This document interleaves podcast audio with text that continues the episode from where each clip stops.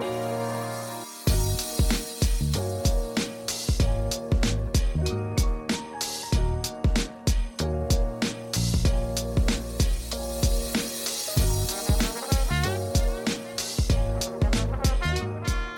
Servus und hallo zusammen. Herzlich willkommen zu einer weiteren Ausgabe des Urtalks. Mein Name ist Christian, aka Mr. Nicewatch und es ist wieder soweit. Wir haben November, jetzt Mitte November oder Mitte Ende November und alljährlich, das kennt ihr schon hier aus dem Urtalk, gibt es bei uns das große GPH oder die große GPHG-Folge, also der Grand Prix de la Haute Horlogerie, ähm, der, der Oscar der Uhrmacherkunst, den besprechen wir alljährlich immer so zum Ende des Jahres, immer im November hin. Und so ist es heute auch wieder soweit. Äh, der ein oder andere von euch kennt dieses Folgenformat schon und freut sich vielleicht auch schon drauf. Ähm, ich mache das immer mit meinem guten Kumpel Raff. Äh, servus Raff, wie geht's dir? Wir haben heute einiges vor. Ja, hallo Chris, hallo liebe Community, guten Morgen. Es ist noch äh, relativ früh heute. und ähm, ja, das ist das dritte Mal, dass wir jetzt ähm, diese GPHG-Folge hier für den ODOC aufnehmen. Die letzten Male waren immer sehr, sehr ausführlich, sehr, sehr mhm. interessant mhm. auch. Und ähm, es waren immer so richtige XXL-Folgen. Mal schauen, wie lange das Ganze heute so geht. Ich habe mir bewusst äh, nichts vorgenommen für danach, deswegen ich habe Zeit.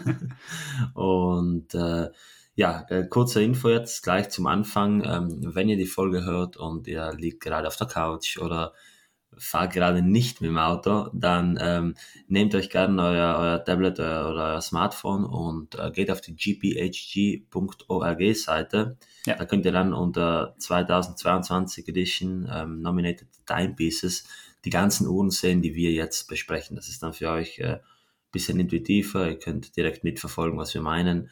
Und das nur als äh, kleiner Tipp vorweg. Genau. Ähm, also nehmt, lasst euch Zeit, nehmt euch, nehmt euch was zu lesen an die Hand oder beziehungsweise nehmt euch ein Tablet oder iPhone oder was auch immer an die, an die Hand und, und schaut die Uhren mit uns gemeinsam durch. Ähm, es wird spannend, ich freue mich drauf. Und Raff, ich würde sagen, lass uns gar nicht so viel Zeit verlieren, weil wir haben heute einiges zu besprechen. Wir machen trotzdem natürlich den obligatorischen Audio-Wrist-Check und mich interessiert, was trägst du denn gerade am Handgelenk? Ja, wie du gesagt hast, kurz Audio-Wrist-Check, dass wir das auch abgehakt haben. Ich trage heute eine Uhr, ähm, die ich jetzt lange nicht mehr am Handgelenk hatte, aber die mich äh, nach wie vor unfassbar fasziniert und die wirklich ein, ein richtiger Geheimtipp ist. Und das meine ich jetzt nicht mal unbedingt vom, vom finanziellen her oder von irgendwelchen Wertsteigerungspotenzialen, keine Ahnung. Nein, ich meine es von der Uhr selbst. Und zwar trage ich heute die Cartier Pascha C, Referenz 2423, 35,5 Millimeter Durchmesser, 100 Meter Wasser, Wasserdichte, so. Äh, also Wasserdichtigkeit, nicht Wasserdichte. Ähm, komplett massives Armband, äh, Datum und das ist ein richtiger, ein richtiger Allrounder, würde ich mal sagen. Die ist natürlich ein bisschen schmuckig, das ist typisch bei Cartier, aber die hat auch was richtig, ähm, ja, ich weiß nicht, wie man sagen soll, was richtig industrielles natürlich, ist eine, ist eine mhm. äh, Gerald Genta Re-Edition sozusagen, also die, die Pascha C, die wurde ja von Gerald Genta damals neu aufgelegt und ich trage die richtig, richtig gern, weil die, die bricht das Licht unfassbar schön, hat im Gegenzug zum neuen noch diese nach innen gewölbte Linette. Also nicht eine flache, wie es jetzt auf der neuen Pascha der Fall ist. Mhm. Mhm. Und ja, ich trage die einfach sehr, sehr gern. Auch die, die arabischen Zahlen in Verbindung mit dieser eckigen, vier, also mit dieser rechteckigen ähm, Minuterie auf dem Ziffernblatt, die finde ich wirklich besonders. Und deswegen, ja, ist das für die Aufnahme heute mein Pick. Und wie sieht es bei dir aus? Ja, also sehr schöne Uraf. Ähm, die finde ich tatsächlich auch, also ist natürlich im Grunde keine, keine wirkliche Uhr für mich, aber das ist eine Uhr, gerade die, die, die, die Pascha, die ich irgendwie zunehmend cooler finde. Irgendwie ist das so eine, die, die, die ich, ich finde so langsam Gefallen daran. Aber sie ist schon sehr ausgefallen. Also ich muss sagen, wenn ich mir die jetzt an deinem Handgelenk vorstellen würde, ich meine, es gibt auch ja. äh, viel, viel männlichere Varianten, würde ich jetzt mal behaupten, ja, große ja. Chronographen und äh, Komplikationen und so weiter, Tourbillons. Aber man muss sich halt damit, ähm, also man muss sich mit diesem Vendôme-Lachs so ein bisschen anfreunden. Also mhm. das ist schon auf den ersten Blick sehr ausgefallen, aber mir gefällt's. Mhm. Ja, also cooles Ding, ähm, schöne Uhr. Ja, ich mach's, ich mach's ganz kurz. Ich habe eine Uhr am Handgelenk, die ich tatsächlich jetzt mal so ein paar Tage äh, testweise tragen darf oder die ich jetzt gerade ausgeliehen habe für, für einige Zeit. Und zwar ist das eine Hublot und zwar ein, ein Modell, was ähm, relativ neu vorgestellt wurde vor einigen Wochen. Und zwar die Hublot Big Bang Unico 42 mm Gourmet der Name, also Gourmet, ist so ein bisschen, ähm, ich fand ihn nicht so cool tatsächlich bei Vorstellung. Ich dachte so, hä, was, was soll das? Ähm, wenn man sich die Uhr anschaut, wird aber relativ schnell klar, warum dieser Name so gewählt wurde. Und zwar ist Hublot sehr umtriebig, ähm, gerade so in dem Bereich der ähm, ich weiß gar nicht, so in dem Bereich der, der, der, der Sterneküche äh, hat er viele so Markenbotschafter aus dem Bereich, berühmte Köche und äh, macht auch gerne auf, in, auf ihren Shows, geht es auch viel gerne so um gutes Essen und ähm, so dieses, das ist so, Hublot nennt das immer so ihre Gourmet-Familie. Ähm, also unterstützen viele Sterneköche und so weiter. Und ähm, sie haben jetzt quasi dieses Thema zum Anlass genommen, eine ähm, Variante ihrer Hublot Big Bang äh, 42 mm Variante in einem Edelstahlgehäuse zu bringen, was aus Damaszenerstahl gefertigt ist. Also dieser, dieser Stahl, den man wirklich von hochwertigen Küchenmessern kennt. Ähm, das ist, wenn ihr euch das mal so anschaut, quasi so ein, ein Edelstahl, der so marmoriert ist. Also man hat da so ähm, ja, man sieht richtig so, so Schichten ähm, drin verlaufen. Jedes, jedes Stück äh, oder jede Uhr ist dadurch irgendwie auch ein Einzelstück, weil jede, jeder Stahl oder jedes Stahlgehäuse leicht anders äh, marmoriert ist. Und ähm, ja, es ist aus meiner Sicht eine, eine sehr, sehr coole Uhr. Also bei Vorstellungen, die hat mir schon sehr, sehr gut gefallen tatsächlich. Ähm, habe sie jetzt mal testweise für ein paar Tage. Macht mir gerade unglaublich viel Spaß am Handgelenk, muss ich sagen. Das, das Edelstahlgehäuse ist eines der schönsten Edelstahlgehäuse, die ich so bis dato gesehen habe tatsächlich, einfach weil diese Struktur so einzigartig ist. Und das macht unglaublich viel her, also so im Sonnenlicht, es changiert, es ist irgendwie so, ja, es ist ein ganz, ganz äh, ungewohnter Anblick, ähm, weil es so eine Mischung ist aus Hochglanz ähm, und dann aber auch relativ matt durch diese Marmorierung. Also das ist irgendwie ein ganz, ganz weirder Anblick, aber ähm, gefällt mir extrem gut und ähm, ist eine Uhr, die, die, sich, die ich gerade jetzt seit zwei Tagen, ich habe das seit zwei Tagen jetzt kontinuierlich eigentlich im Handgelenk habe. Ähm, die 42 mm Variante der Hublot Big Bang lässt sich auch sehr, sehr gut tragen. Die wirkt tatsächlich nicht groß. Also viele Leute haben ja immer Sorge. Ähm, die trägt sich, finde ich, sogar relativ schmal, äh, muss man sagen. Also die ist echt gut tragbar. Also gerade zum Beispiel im Vergleich zu meiner Royal Oak Offshore, die ja auch 42 mm hat, die trägt sich wesentlich größer. Da ist die Big Bang im Vergleich deutlich kleiner, deutlich dezenter. Und ähm, ja, ist, ist eine Uhr, an der ich gerade so ein paar Tage einfach, einfach Spaß habe, bevor ich sie dann wahrscheinlich nächste Woche wieder zurückschicken muss. Und äh, freue mich, die gerade hier tragen zu dürfen. Ja, ich äh, war mir beim ersten Anblick dieser Uhr nicht ganz sicher. Also ich kannte den nicht und ich war mir dann nicht ganz sicher, ob das jetzt irgendwie ein Druck ist oder irgendwie ein Verbundwerkstoff und habe dann erst äh, beim erneuten Hinsehen äh, erkennen, also erkennen können, dass es eben dieser, dieser Damaststahl ist, weil es in gewissem Licht wirklich schwarz-weiß aussieht. Mhm. Ja, ja, es ist, es ist Wahnsinn. Also vom, vom Look her ist es schon krass. Es ist sehr ungewohnt fürs Auge, ja. Ja, und ich weiß, ich sage das oft, aber das ist wiederum eine richtige Chris-Uhr. ja, das ist eine Uhr, die, die, die passt wie angegossen an ein Handgelenk auch vom ganzen, vom ganzen Typus her so. Und ja, finde ich, finde ich cool. Ja, gefällt mir auch wirklich gut. Ähm, ich habe tatsächlich sehr, sehr viel positives Feedback für die Uhr bekommen. Ich weiß, Hublot ist immer so eine Marke, die etwas polarisiert. Da gibt es ja auch viele Leute, die sagen, ähm, das ist nicht so ihr Ding. Aber mir haben echt viele, als ich die zumindest bei Instagram gepostet hatte, geschrieben, ähm, hey, die steht dir gut und die passt voll gut zu dir. Und das ist, die kommt recht gut an tatsächlich. Und ja, ich finde die, wie gesagt, auch sehr gelungen. Leider ist auch der Listenpreis sehr, sehr stattlich. Also die ist auf 200 Stück limitiert.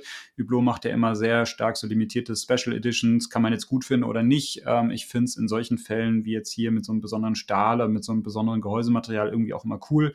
Äh, finde es aber auch sinnvoll, dass sowas dann halt nicht in großer Masse hergestellt wird, weil es dann doch auch immer natürlich eine spezielle Zielgruppe auch nur anspricht. Aber ähm, ja, die, die Uhr kostet, glaube ich, Listenpreis so knapp 25.000 Euro. Das ist natürlich jede Menge Holz, muss man einfach sagen.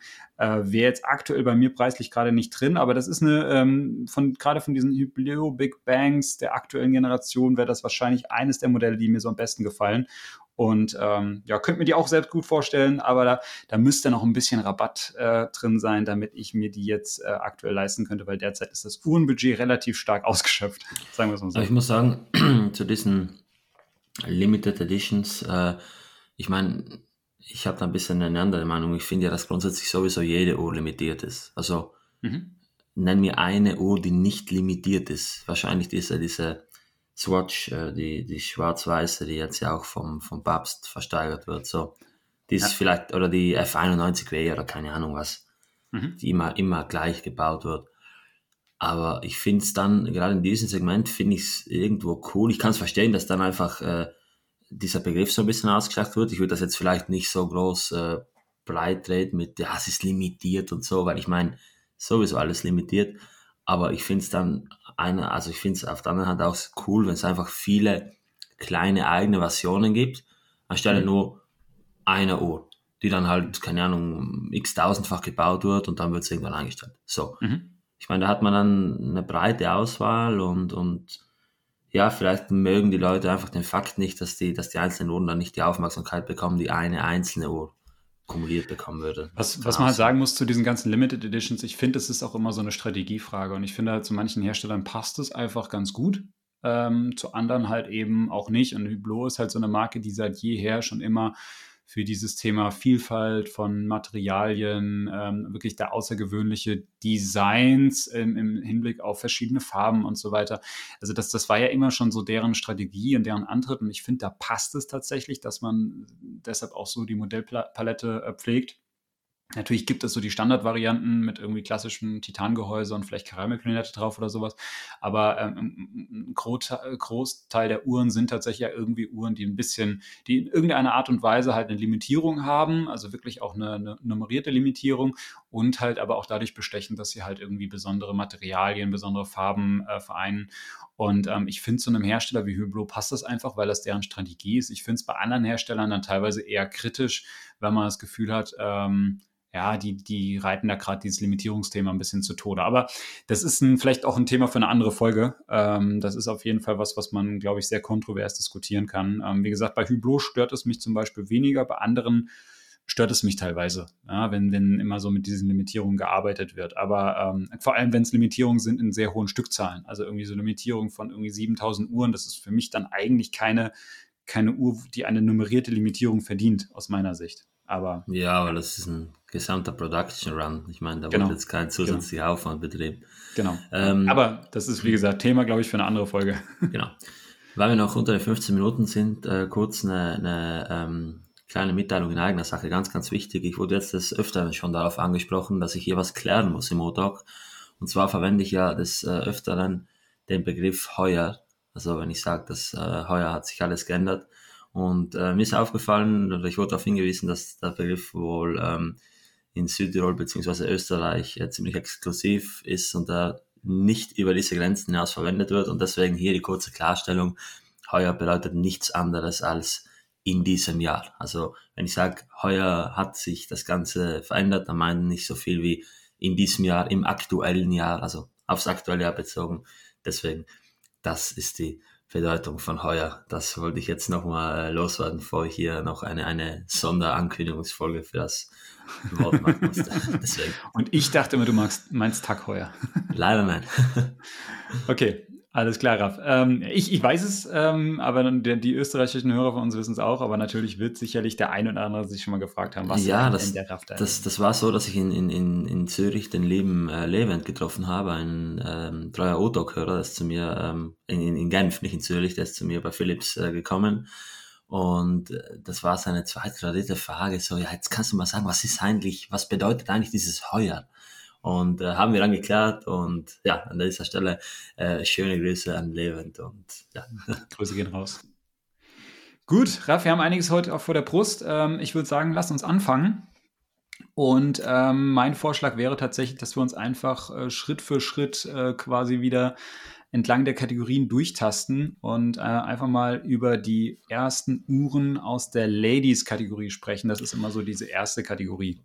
Das können wir gerne machen, aber ich würde vorher dennoch ganz kurz, äh, vielleicht für die äh, Hörer, die das jetzt zum ersten Mal hören, darauf eingehen, was denn überhaupt der GPHG ist. Du hast vollkommen recht. Bitte.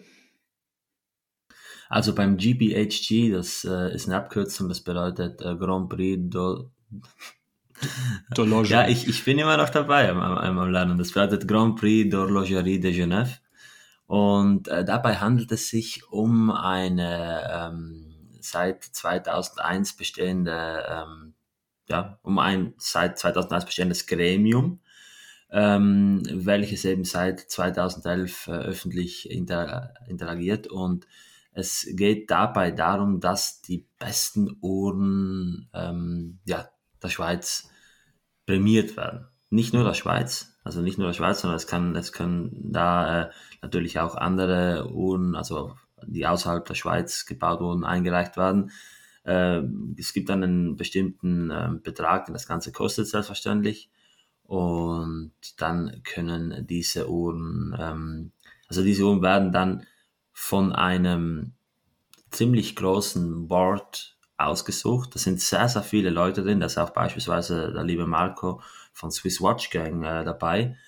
Und die suchen dann in verschiedenen Kategorien, nämlich Ladies, Ladies Complication, Men's, Men's Complication, Iconic, W, Calendar and Astronomy, Mechanical Exception, Chronograph, Divers, Jewelry, Artistic Crafts, Petit, Agile, Challenge und jetzt neu Mechanical Clock.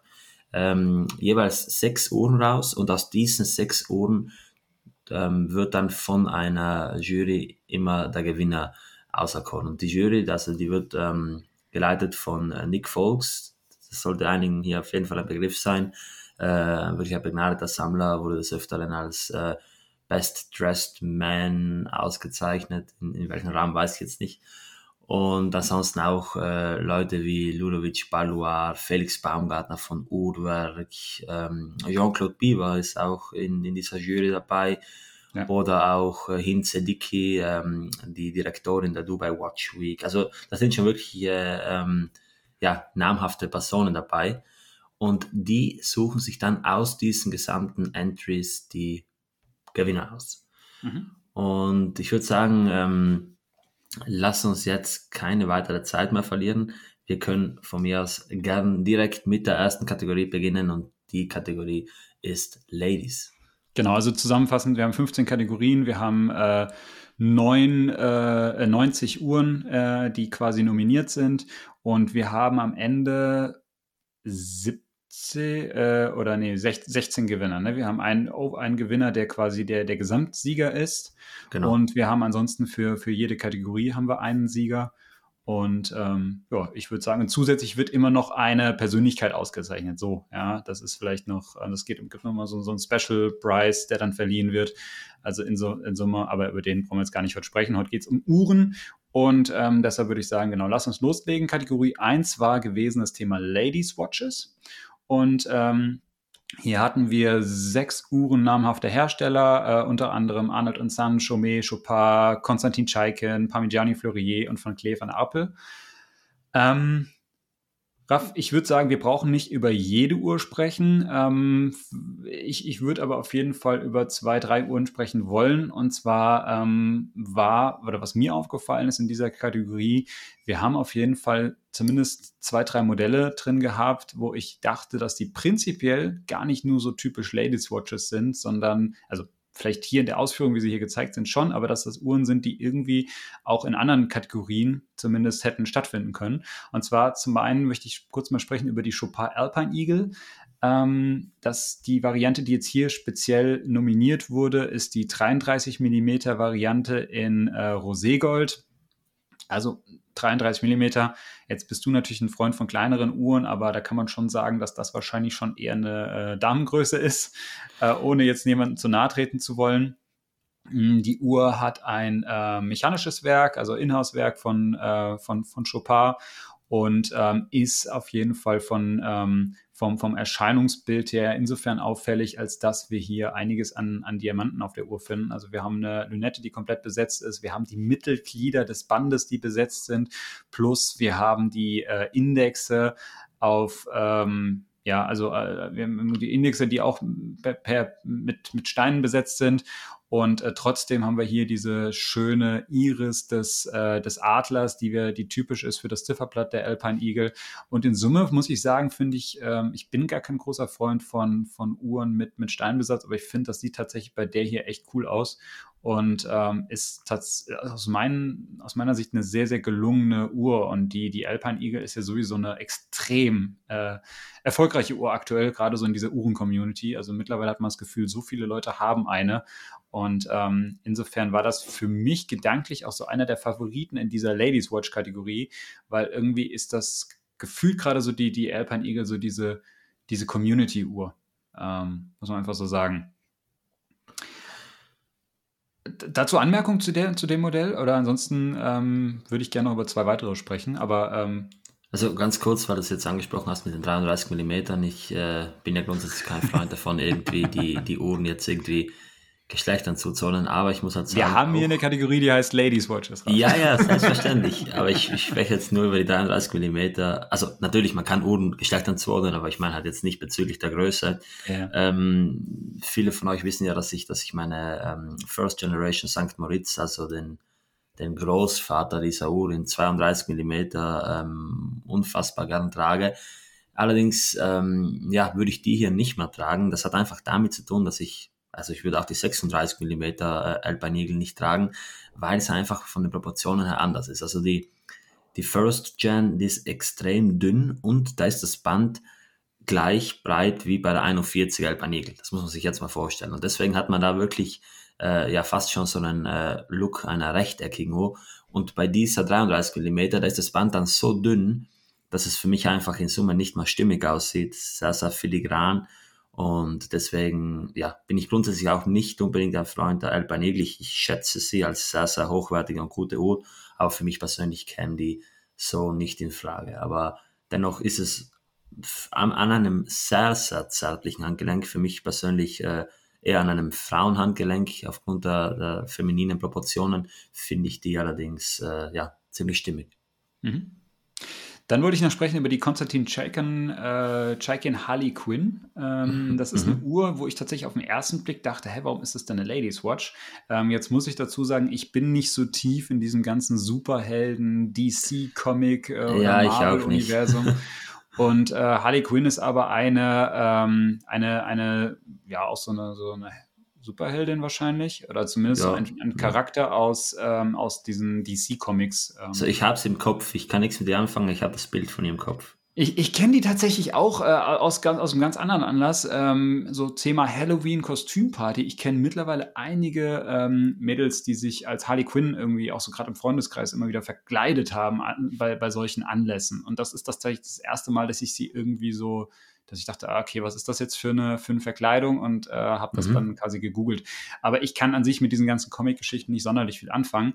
Nichtsdestotrotz ähm, haben wir jetzt hier eine, ähm, die, die Konstantin Chaikin, ihr, ihr, kennt quasi die, die berühmten Uhren von ihnen, diese, diese Wristmons, diese, diese quasi Gesichter am Handgelenk, die sehr kreative Darstellung der Zeitanzeige mit den äh, quasi mit den Augen, die ähm, quasi auf sowieso zwei ja, Subtiles, auf so wie auf zwei Totalisatoren quasi dargestellt werden und die quasi sich, die, die, diese rollenden Augen, die quasi die Zeit dann anzeigen. Ähm, eigentlich eine, eine, eine, ganz coole Darstellung. Ich glaube, wir hatten auch schon des Öfteren mal über, ähm, über die Uhren gesprochen. Du hattest es ja, glaube ich, auch schon ein paar Mal in der Hand gehabt. Ja. Jetzt nicht dieses Modell wahrscheinlich, aber, aber andere Modelle mhm. davon. Mhm. Ähm, die Uhr ist ähm, relativ groß für so eine Ladies Watch, wenn man es jetzt als reine Ladies Watch sehen die würde. Die trägt sich auch ziemlich groß, muss ich sagen. Ich wollte gerade sagen, weil ich, ich, mhm. ich habe selbst noch nie einen am Handgelenk gehabt, aber was man so sieht. Ah, wobei ich glaube, die, die, die normale Version die ist, glaube ich, 41 oder 42. Deswegen die, die kann es sein, dass die, die ist hier ja. 40. Die ist 40 ja, ja, tatsächlich, ja. Mhm. Aber es ist trotzdem für eine, also klar, natürlich geht das auch, ja, aber es ist trotzdem jetzt keine, keine dezente kleine Uhr, muss man einfach so sagen. Aber die kann man auch groß tragen, meiner Meinung nach, auch, auch als Dame, weil das ist ja schon was wirklich Präsentes. Also, mhm. das ist ja fast schon, als hätte man es jetzt so, keine Ahnung, ein kleines. Äh, Haustier am Handgelenk oder so ein Wesen am Handgelenk. Deswegen, das kann schon ein bisschen, äh, ein bisschen überpräsent sein, würde ich sagen. Absolut, ja. Ähm, ich finde es auf jeden Fall eine ähm, ne, ne, ne, ne, coole Variante. Also mir, mir gefällt das. Ich, ich bin mittlerweile echt ein Fan von diesen äh, Konstantin Chaikin-Uhren. Ähm, ich finde, das hat was. Und ähm, ich glaube aber, dass es auch eine Uhr ist, die könnte man sogar als Mann tragen. Ähm, ich würde die als fast Unisex schon bezeichnen. Die ist natürlich vom Appeal her, weil es natürlich ein, da also ein Frauengesicht ist quasi, was hier dargestellt wird. Und ähm, dazu kommt so ein rotes Lederband mit, ähm, mit so schwarzen, schwarzen Rauten drauf. Ähm, das ist vielleicht natürlich in Summe schon irgendwie ein bisschen femininerer Appeal, den diese Uhr hat, aber. Ja, aber ich glaube, du darfst es nicht als, als, als, als irgendwie Erweiterung von dir sehen, sondern du musst es so sehen als, keine Ahnung, äh, ja, wie soll ich das jetzt sagen? Als würdest du jetzt wirklich Harley Quinn jetzt an deinem Handgelenk rumtragen. So, weißt ja, du? Genau. So und, in, in der Art und Weise. Also du brauchst natürlich viel Selbstbewusstsein, das ist jetzt auch keine Uhr zum Anzug. Ja. Aber als, als, als, als Gag, also wenn man, wenn ich, man ich, wie gesagt, ich, einem selbst gefällt, dann ist es geil. Ich würde sogar sagen, also man kann das auch als Mann machen. Also das ist das einfach. Also im Grunde kannst du ja, alles natürlich absolut. machen, keine, keine Frage, aber ich finde, das ist gar nicht so eine, also für mich war das gedanklich gar nicht so eine typische Ladies Watch, auch gerade im Vergleich zu dem, was man sonst auch immer in dieser Kategorie sieht. Ähm, also deshalb wollte ich die jetzt einfach nur mal so besonders hervorheben. Ansonsten ähm, Hätten wir noch einen Gewinner in der Kategorie? Ich weiß nicht, aber willst du unabhängig von der Gewinneruhr noch, noch was anderes ansprechen? Äh, ja, ich muss ganz kurz sagen, dass ich bei der Arnold Son, ähm, Perpetual Moon Eclipse sowie bei der äh, Deferland Secret Timepiece von Chaumet beides mal den Besatz sehr, sehr schön gemacht finde. Sind beides Uhren äh, mit, mit Steinen jetzt auf der Arnold Son auch äh, eine Perle und äh, Saphire drauf und noch Rubine. Sehr, sehr schön. Und bei dieser äh, Van Cleef und Arpels äh, Ballet Uhr, da bin ich ein großer Fan des Bandes. Das sind alles so Goldperlen, das kennt man mhm. auch äh, von ähm, Cartier. Da gehen liebe Grüße an die Wing raus nach Hongkong, die auch so eine Uhr hat. Ähm, also das ist eine, das ist so eine, eine Bandkonstruktion mit alles Perlen, die dann dennoch ineinander gesteckt sind oder verbunden sind und das fühlt sich unfassbar gut an am Handgelenk. Deswegen, das sind mhm. noch äh, kurz zwei, drei Kommentare. Aber wir haben auch einen Gewinner. Genau, äh, wir haben einen Gewinner und zwar die Parmigiani Fleurier Tonda PF Automatik und zwar dieses Mal in der 36 mm Variante. Das ist eine Uhr in einem ähm, kompletten Roségold-Gehäuse. Äh, die Parmigiani Fleurier Tonda PF kennt ihr, wenn ihr den Uhrtalk hört, ja auch schon. Wir haben auch schon des Öfteren über die Uhr gesprochen. Es ist auch eine Uhr, die gerade ähm, jetzt in den letzten zwölf Monaten eigentlich sehr viel an Beachtung bekommen hat. Ich glaube, Parmigiani Fleurier ist da gerade echt äh, auf, einem, guten Weg. Die haben jetzt ein Design da gesch äh, geschaffen, was viele Leute anspricht. Und äh, gerade diese Tonda PF-Kollektion, die, die kommt gut an. Und sie haben jetzt äh, relativ frisch halt auch die, die Tonda-Kollektion eben in kleineren Varianten vorgestellt oder diese Tonda PF-Kollektion in kleineren Varianten vorgestellt. Unter anderem jetzt halt eben auch in dieser 36 mm Variante, die, äh, und das, das möchte ich jetzt einfach mal so sagen, äh, auch wenn ich sie zu klein finden würde, die aber aus meiner Sicht absolut unisex ist. Ähm, also das ist, das ist eine, eine Größe, glaube ich, die wahrscheinlich sogar äh, viele, viele äh, männliche Sammler einfach ansprechen wird, während die normale ist ja, jetzt muss ich kurz überlegen, 41, 41, 42 rum. Ähm, also trägt sich auch durch dieses relativ große Zifferblatt. Äh, man hat eine sehr, sehr schmale, ähm, sehr, sehr schmale Lünette. Ja. Man hat ein sehr großes Zifferblatt und das Zifferblatt ist auch noch recht aufgeräumt, weil man nur ganz kleine äh, Indizes hat ähm, am Rand. Also hier mit, mit Steinbesatz wieder. Ähm, dadurch trägt sich diese Uhr auch recht groß. Ja, und ähm, deshalb verstehe ich auch, warum der eine oder andere sagt, ich finde an sich die Tonda PF-Kollektion cool, aber mir ist sie zu groß ähm, in dieser, wie gesagt, ich glaube 41 mm. Ich müsste mal gleich nochmal nachschauen, aber sowas, ja, also etwas über 40. Da sagen viele, das ist mir zu groß und diese 36 mm Variante, ich glaube, dass das, das könnte für viele Männer tatsächlich so the way to go sein. Und ähm, jetzt hier natürlich vielleicht ursprünglich auch mal so als, als Unisex gedacht, jetzt hier in, in für die Damenkategorie ähm, nominiert. Ähm, in einer, ja, aus meiner Sicht doch sehr stimmigen und sehr schönen Variante. Man hat so ein, ja, lila farbenes Zifferblatt. Ähm, also sehr, sehr dunkel zum Rand hin, auch so, so leichter Degradé-Effekt, äh, zumindest sieht es auf den, wirkt es auf den Bildern so. Man hat ähm, das, äh, das Inhouse-Werk ähm, von, von Parmigiani Fleurier hier drin. Das ist ein automatisches Werk, du kannst es auch durch den, durch den Saphirglasboden sehen. Ähm, schön, schön verziert, schön veredelt. Ähm, dieses komplett rosé goldene Band, was sich da perfekt auch in das Gehäuse integriert. In Summe aus meiner Sicht ein, ein sehr stimmiges, sehr schönes äh, Design. Mir gefällt das echt gut. Parmigiani Fleurier macht auch nochmal darauf aufmerksam, dass das hier ähm, ethisches Gold ist, also irgendwie, ich weiß nicht gar nicht genau, wie der richtige, ähm, die richtige Bezeichnung für in Deutschland ist, aber wirklich aus einem, äh, aus einem nachhaltigen, nachhaltigen Abbau und alles zertifiziert und nachweisbar, wo es herkommt und unter fairen Bedingungen quasi äh, abgebaut. Ähm, das, das ist ihnen da wichtig gewesen. Die Uhr kostet rund 50.000 Schweizer Franken. Sorry dafür, wir haben jetzt hier nur die Preise in Schweizer Franken, weil das einfach auf der äh, GPHG-Seite so ausgewiesen wird. Ähm, ja, ich, ich weiß nicht, ich finde es eine sehr, sehr schöne Uhr tatsächlich und ähm, ich bin auch hier wieder bei der Aussage, dass das eigentlich halt auch eine Unisex-Uhr ist in, in, meinen Augen, ähm, die man sehr gut auch als Mann tragen könnte, wenn man, wenn man sich mit Steinen auf dem Blatt anfreunden kann. Also ich bin mh, mittlerweile ein großer Fan von dieser Uhr, seit sie sie jetzt eben in 36 rausgebracht haben. Ich mag auch, dass das jetzt so ein bisschen wie, ähm, wie Cartier in den Anfangsjahren äh, handhaben, dass einfach keine, ähm, ja, keine Unterscheidung gemacht wird zwischen Ladies und Mans. Also mhm. das ist einfach immer Unisex. Das war bei KT auch so. Und ähm, ja, mir gefällt vor allem dieses, dieses saubere Blatt, also ohne Datum, äh, einfach nur dieses Logo, keine Schrift, bis auf das Swissmade. Und deswegen ist die Uhr in der Kategorie auch für mich ganz klar der Gewinner.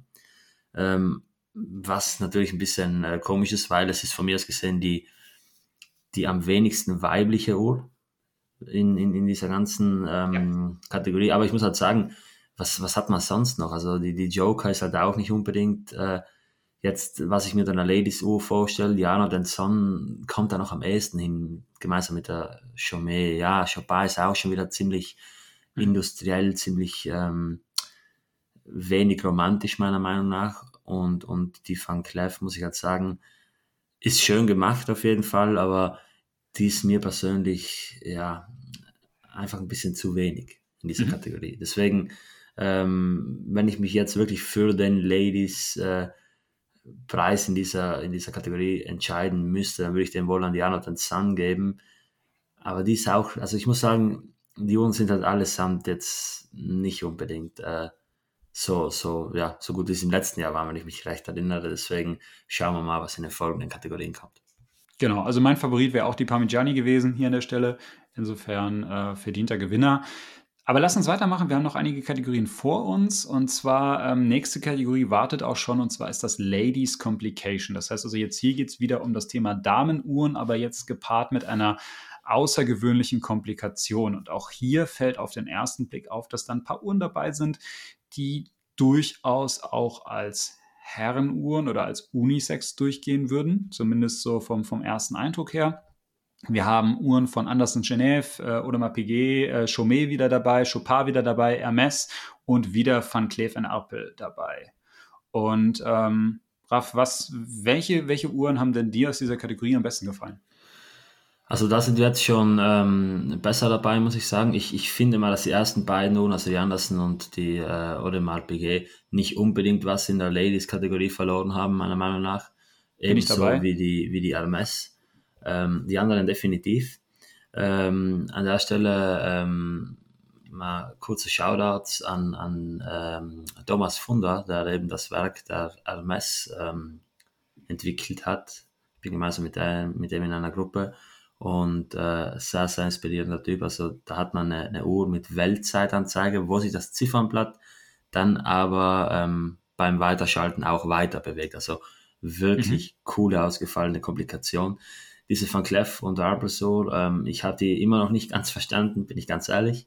Ähm, die, die, die finde ich, ja, persönlich, die find ich persönlich tatsächlich sehr, sehr cool, muss ich sagen. Ja, ich auch. Die hat, die hat ja so, so Blüten, die so genau, auf und die öffnen, die öffnen, die öffnen sich dann und, und damit kannst du die Zeit dann ablesen. Ah, okay, und die Minuten, die Minuten sind, am, sind am, auf, auf, am, am, genau, genau. auf der Seite des Gehäuses. Ja, finde ich interessant, finde ich nicht gut ablesbar. Ähm, die Chopin gefällt mir ehrlich gesagt nicht so gut. Ja, Ziffernblatt ist schön, aber alles in allem finde ich diese Imperial einfach nicht so stimmig. Ähm, die Chaumet ist interessant, auch äh, auf den ersten Blick ein bisschen kompliziert, aber man hat ja dann diese, diese zwei, ähm, äh, ja, diese zwei Ornamente, nenne ich es jetzt mal, die eben ums Ziffernblatt rotieren und deswegen in Ladies Complication ganz klar mein Favorit. Ich weiß noch nicht, wer gewonnen hat, aber ganz klar mein Favorit. Ähm, die äh, van Cleef und Arpels, Lady Arpels, Eur, Floral, Cresier. mhm. in 38 mm, kostet 247.000 Schweizer Franken und man hat hier eben diese ähm, ja, 166 Elemente am Ziffernblatt, die eben äh, anzeigen, wie viele Stunden vergangen sind. Ich glaube, die muss man dann einfach nur zählen, wenn ich mich recht erinnere. Aber sind wir mal ehrlich, also es geht bei so einer Uhr absolut nicht um die Ablesbarkeit. Deswegen ist, ich glaube, es, es langt, wenn man irgendwie weiß, welche Minute es gerade ist auf irgendeiner Veranstaltung. Ähm, und ansonsten muss man sich halt äh, anders weiterhelfen. Aber es ist einfach faszinierend, dass das so umgesetzt wurde. Deswegen, das ist definitiv keine äh, Uhr, die jetzt irgendwie im Alltag groß Verwendung finden wird, aber nichtsdestotrotz ein, ein wunderschönes mechanisches Gerät. Also tatsächlich, äh, du wirst lachen, aber das ist auch mein Favorit hier in dieser, ähm, dieser Kategorie, auch wenn da natürlich jetzt andere Uhren dabei sind, die mir persönlich, sagen wir mal, optisch besser gefallen. Ähm, also ganz Ja, aber man, ich glaube, ganz kurz, man darf nicht vergessen, wir müssen, wir müssen, also wir, ich glaube, es ist falsch, wenn wir das jetzt immer aus unserer Perspektive betrachten. Genau, genau. Und deshalb. Man darf jetzt nicht sagen, ich würde am ehesten jetzt die Royal Oak Tourbillon tragen, sondern man muss wirklich genau. sich darauf einlassen, es ist Ladies Complication. Richtig. Halt ganz und, wichtig. Und, und natürlich, äh, Royal Oak Tourbillon können wir gleich nochmal kurz drüber sprechen. Es wäre natürlich mal optisch vielleicht mein Favorit aus dieser Kategorie, keine Frage. Ist für mich auch eine absolute Unisex-Uhr, muss ich persönlich auch sagen.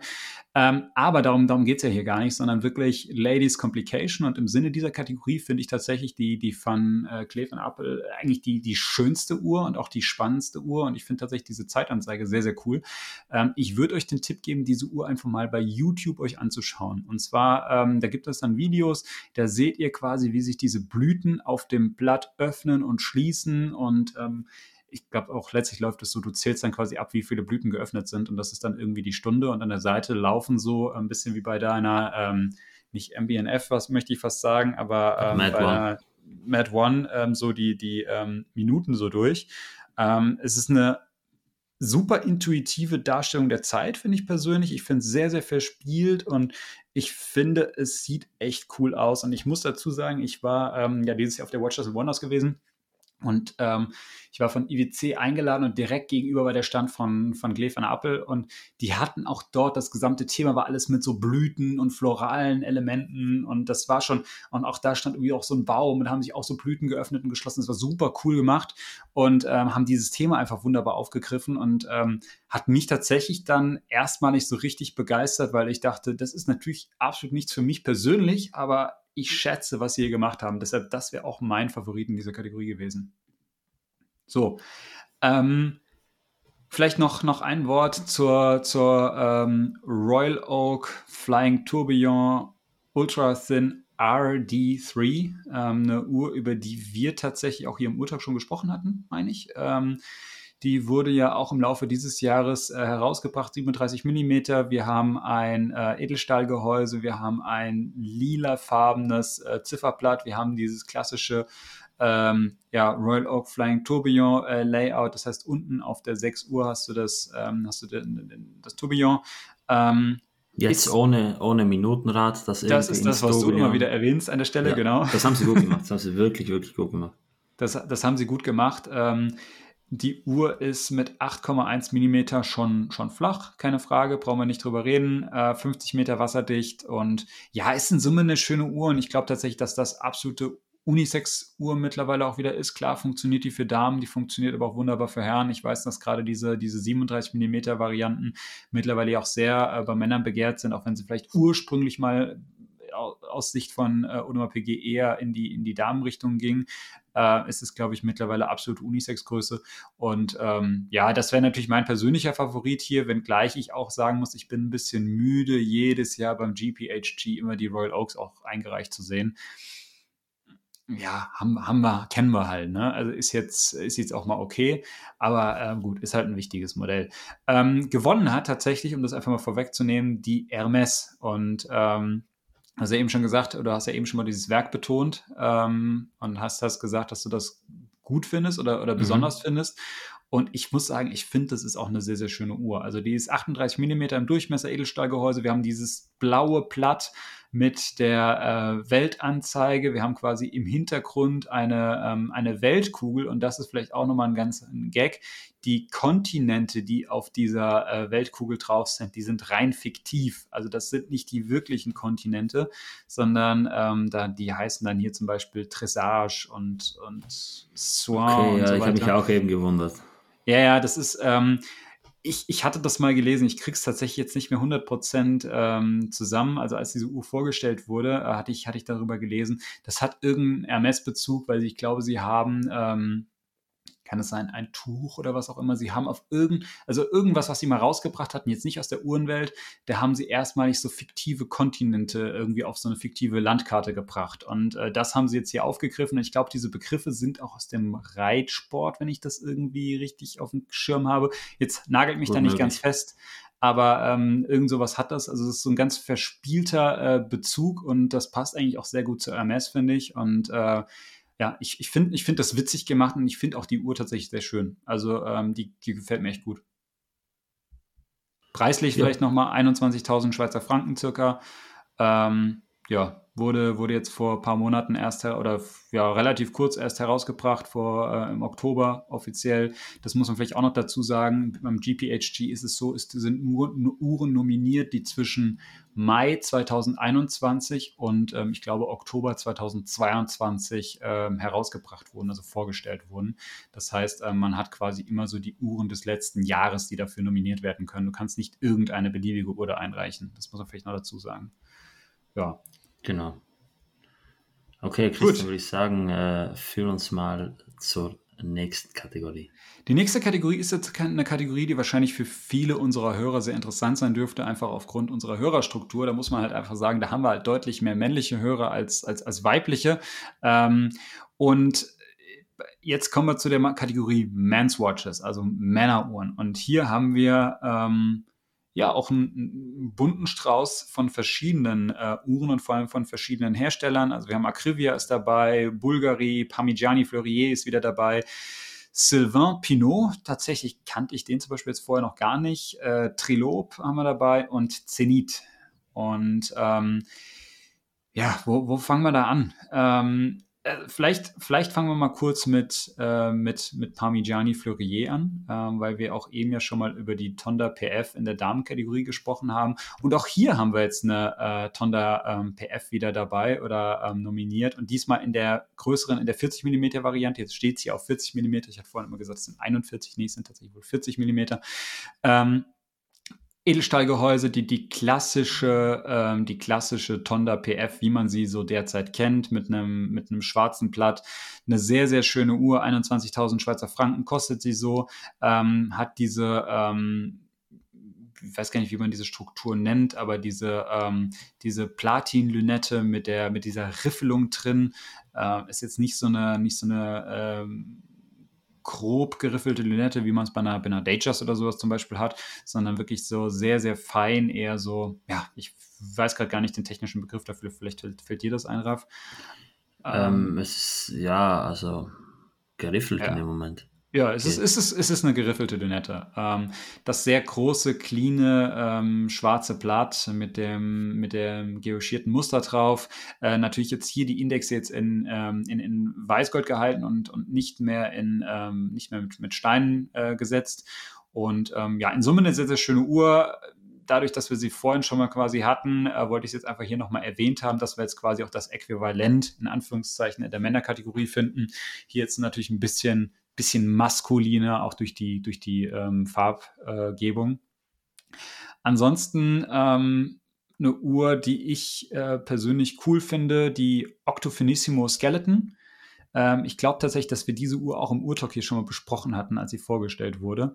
Und zwar, ähm, ja, Bulgari auch, auch eigentlich in den letzten Jahren immer wieder mit dabei gewesen beim GPHG mit diversen Varianten der Octofinissimo. Ist natürlich ein absolut, äh, absolutes Erfolgmodell. Und das ist jetzt hier dieses Skeleton 8 Days, also mit acht Tagen äh, Gangreserve in einem äh, Inhouse-Werk, Handaufzugswerk.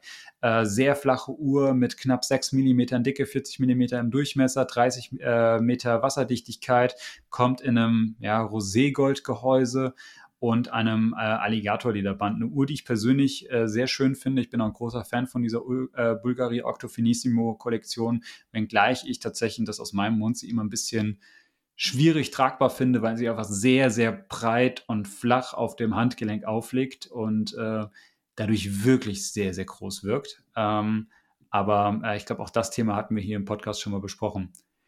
Welche Uhr, Raff, hat dir denn in dieser Kategorie am besten gefallen? Oder waren da überhaupt Uhren dabei, die dich wirklich abholen? Es sind definitiv Uhren dabei, die mich wirklich abholen, aber ähm, die Uhr, die mich mit Abstand, also wirklich mit Abstand am meisten gecatcht hat, ist definitiv äh, der Chronometer Contemporain 2 von Recep Recepi. Ähm, ja, was soll ich sagen? Also Jean-Pierre Hackmann Gehäuse aus 15 Teilen. Also er hat sich da ja den, den Casemaker überhaupt äh, ins Boot geholt. Dann dazu noch, ähm, ja, dass das Grand Feu Ziffernblatt in Verbindung mit diesem Werk, mit diesem äh, Zero Reset Mechanism und dieser, dieser ähm, Sekundenmord, also dieser toten Sekunde, die im Sekundentakt springt, als die rausgekommen ist, also Sky war schon mal für Onlywatch diesen, diesen äh, ähnlichen Typen, also von dieser ähm, CC2. Und ähm, ja, also unfassbar schöne Uhr. Ich, ich äh, habe da fast schon keine Worte mehr für die anderen. Also natürlich, die anderen sind auch ganz cool, äh, vor allem auch die Zenit, auch wenn man bei der Zenit natürlich äh, sagen muss. Und äh, das, äh, darauf hat mich ein, ein guter Freund hingewiesen. Ähm, wenn du das hörst, liebe Grüße, dass das Werk natürlich interessant ist, dieses äh, Kaliber 135, aber halt wenig alltagstauglich, weil du hast halt gar keine Stoßsicherung und ist natürlich cool, dass sie das alles so übernommen haben, wie es damals war, auch in, in Zusammenarbeit eben mit, mit Philips und, und Kari Voltileinen.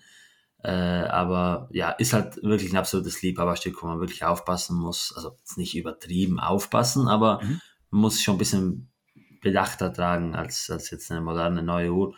Äh, man hat ja auch gesehen, dass die jetzt letztens bei Philips eben in dieser Sondervariante mit ähm, Lachsblatt über 300.000 Euro gebracht hat. Ähm, ist ganz interessant. Die hatten einen sehr, sehr hohen Preis, also 132.000 Schweizer Franken ist meiner Meinung nach schon ja, echt hoch angesetzt, aber ähm, ich glaube, wir müssen ja nicht über irgendwelche äh, ja, Preis-Leistungsverhältnisse sprechen, wenn wir über Luxusuhren reden. Und deswegen, wie gesagt, ähm, die Uhr, die für mich alle anderen in den Schatten stellt, definitiv die ähm, Chronometer Contemporain 2. Das ist auch die Uhr, die äh, am Ende gewonnen hat in dieser Kategorie. Das ist die Siegeruhr. Und ähm, ja, wenn man sich mit beschäftigt, natürlich wahnsinnig faszinierend. Tolles Stück. Ähm, mich persönlich hätte sie jetzt, also ja, ähm, es wäre jetzt nicht mein Favorit gewesen, aber ich verstehe, warum sie dir, warum sie dir so gut gefällt. Und ähm, ist natürlich aus, aus technischer Sicht eine, eine, eine Wucht und äh, um, um, es ist wirklich ein, das ist ein Kunstwerk, muss man einfach so sagen. Also das, das Absolut. Ist. Ich wollte tatsächlich noch über eine andere Uhr äh, kurz sprechen dieser Kategorie, die ich persönlich auch sehr ähm, interessant fand, ähm, weil das eine Uhr ist, die auch, finde ich, sehr außergewöhnlich ist, ähm, auch, auch von, der, von der Story her und die so ein bisschen bei dem Release zwar in Liebhaberkreisen viel Aufmerksamkeit bekommen hat, aber ich glaube so allgemein hin irgendwie gar nicht so verstanden wurde, was das Ganze eigentlich ist. Und zwar rede ich da über die Zenit, die jetzt auch hier dabei ist. Und zwar ähm, heißt die Calibre 135 Observatoire, Observatoire, so, ähm, französisch immer schwierig. Ähm, es ist eine Uhr, im ersten Moment, wenn man sie dir anguckt, ist sie, wirkt sie relativ schlicht. Es ist ein äh, 38 mm Gehäuse. Wenn man es dann weiß, weiß man, dass es Platin ist. Ähm, also insofern schon doch irgendwie was Außergewöhnliches. Die Uhr hat auf dem ersten Blick einen sehr, ähm, ja, sehr, sehr schlichten, eleganten Charakter. Ähm, wir haben eine kleine Sekunde auf, auf 6 Uhr, ansonsten ganz klassisch äh, Stunde, Minute, sonst kein Datum, sehr, sehr clean gehalten. Wir haben ein Zifferblatt, was so zum, am, am Rand quasi guillochiert ist, äh, so um diese Minute Rie herum. Und ähm, das Spannende tatsächlich ist ähm, das Uhrwerk, was hier drin ist. Und zwar ist das das Kaliber 135 0 ähm, und das, äh, das 135 O, sorry. Und ähm, das ist ein Werk, das quasi ein, ein Werk aus der Vergangenheit von Zenit ist. Und zwar hat Zenit mit diesem Uhrwerk in den ja, Mitte des 20. Jahrhunderts über 230 Chronometer-Wettbewerbe ähm, gewonnen. Und zwar, es gab ja mal so eine Zeit, wo ähm, es diese, diese Chronometer-Wettbewerbe gab, wo quasi ähm, Uhren, Uhrenhersteller angetreten sind, um ähm, möglichst präzise Uhren zu fertigen und die präzisesten wurden dann quasi gekürt. Und ähm, das war halt natürlich auch noch aus einer Zeit, wo wir eben nicht wie heute irgendwie diesen technischen Fortschritt haben mit irgendwie, ja, jeder hat irgendwie seine, seine Smartwatch und es gibt diese Atomuhren und so weiter, sondern damals war halt Zeitmessung tatsächlich noch äh, basierend auf, auf der Genauigkeit, die man eben in so eine mechanische Uhr rein, rein, reinbekommen kann. Und deshalb waren diese Chronometerwettbewerbe immer etwas, etwas Wichtiges und ähm, sehr, sehr bedeutsam. Und wer sich sowas auf die Fahne schreiben konnte, der, der hatte Ansehen. Und äh, wie gesagt, dieses Kaliber von Zenit hat 230 Chronometer-Wettbewerbe gewonnen. Ähm, ist deshalb ähm, der, der genau, also das, das glaube ich, das, das einzige Werk in der Geschichte der, der Uhrmacherei, was, was so erfolgreich war und so präzise und genau war. Und Zenit hat in Zusammenarbeit mit Kari Voutilainen, also auch, auch den kennt sicherlich der ein oder andere von euch, und Philips, ähm, also das Auktionshaus Philips in, äh, in Zusammenarbeit mit Bucks und Russo, äh, oder Bartsch in Russo, so, Oral Bartsch war ja auch bei uns zu Gast gewesen, ähm, diese Uhr quasi aufgelegt mit diesem Werk und hat das, äh, haben das gemeinsam in der Zusammenarbeit herausgebracht.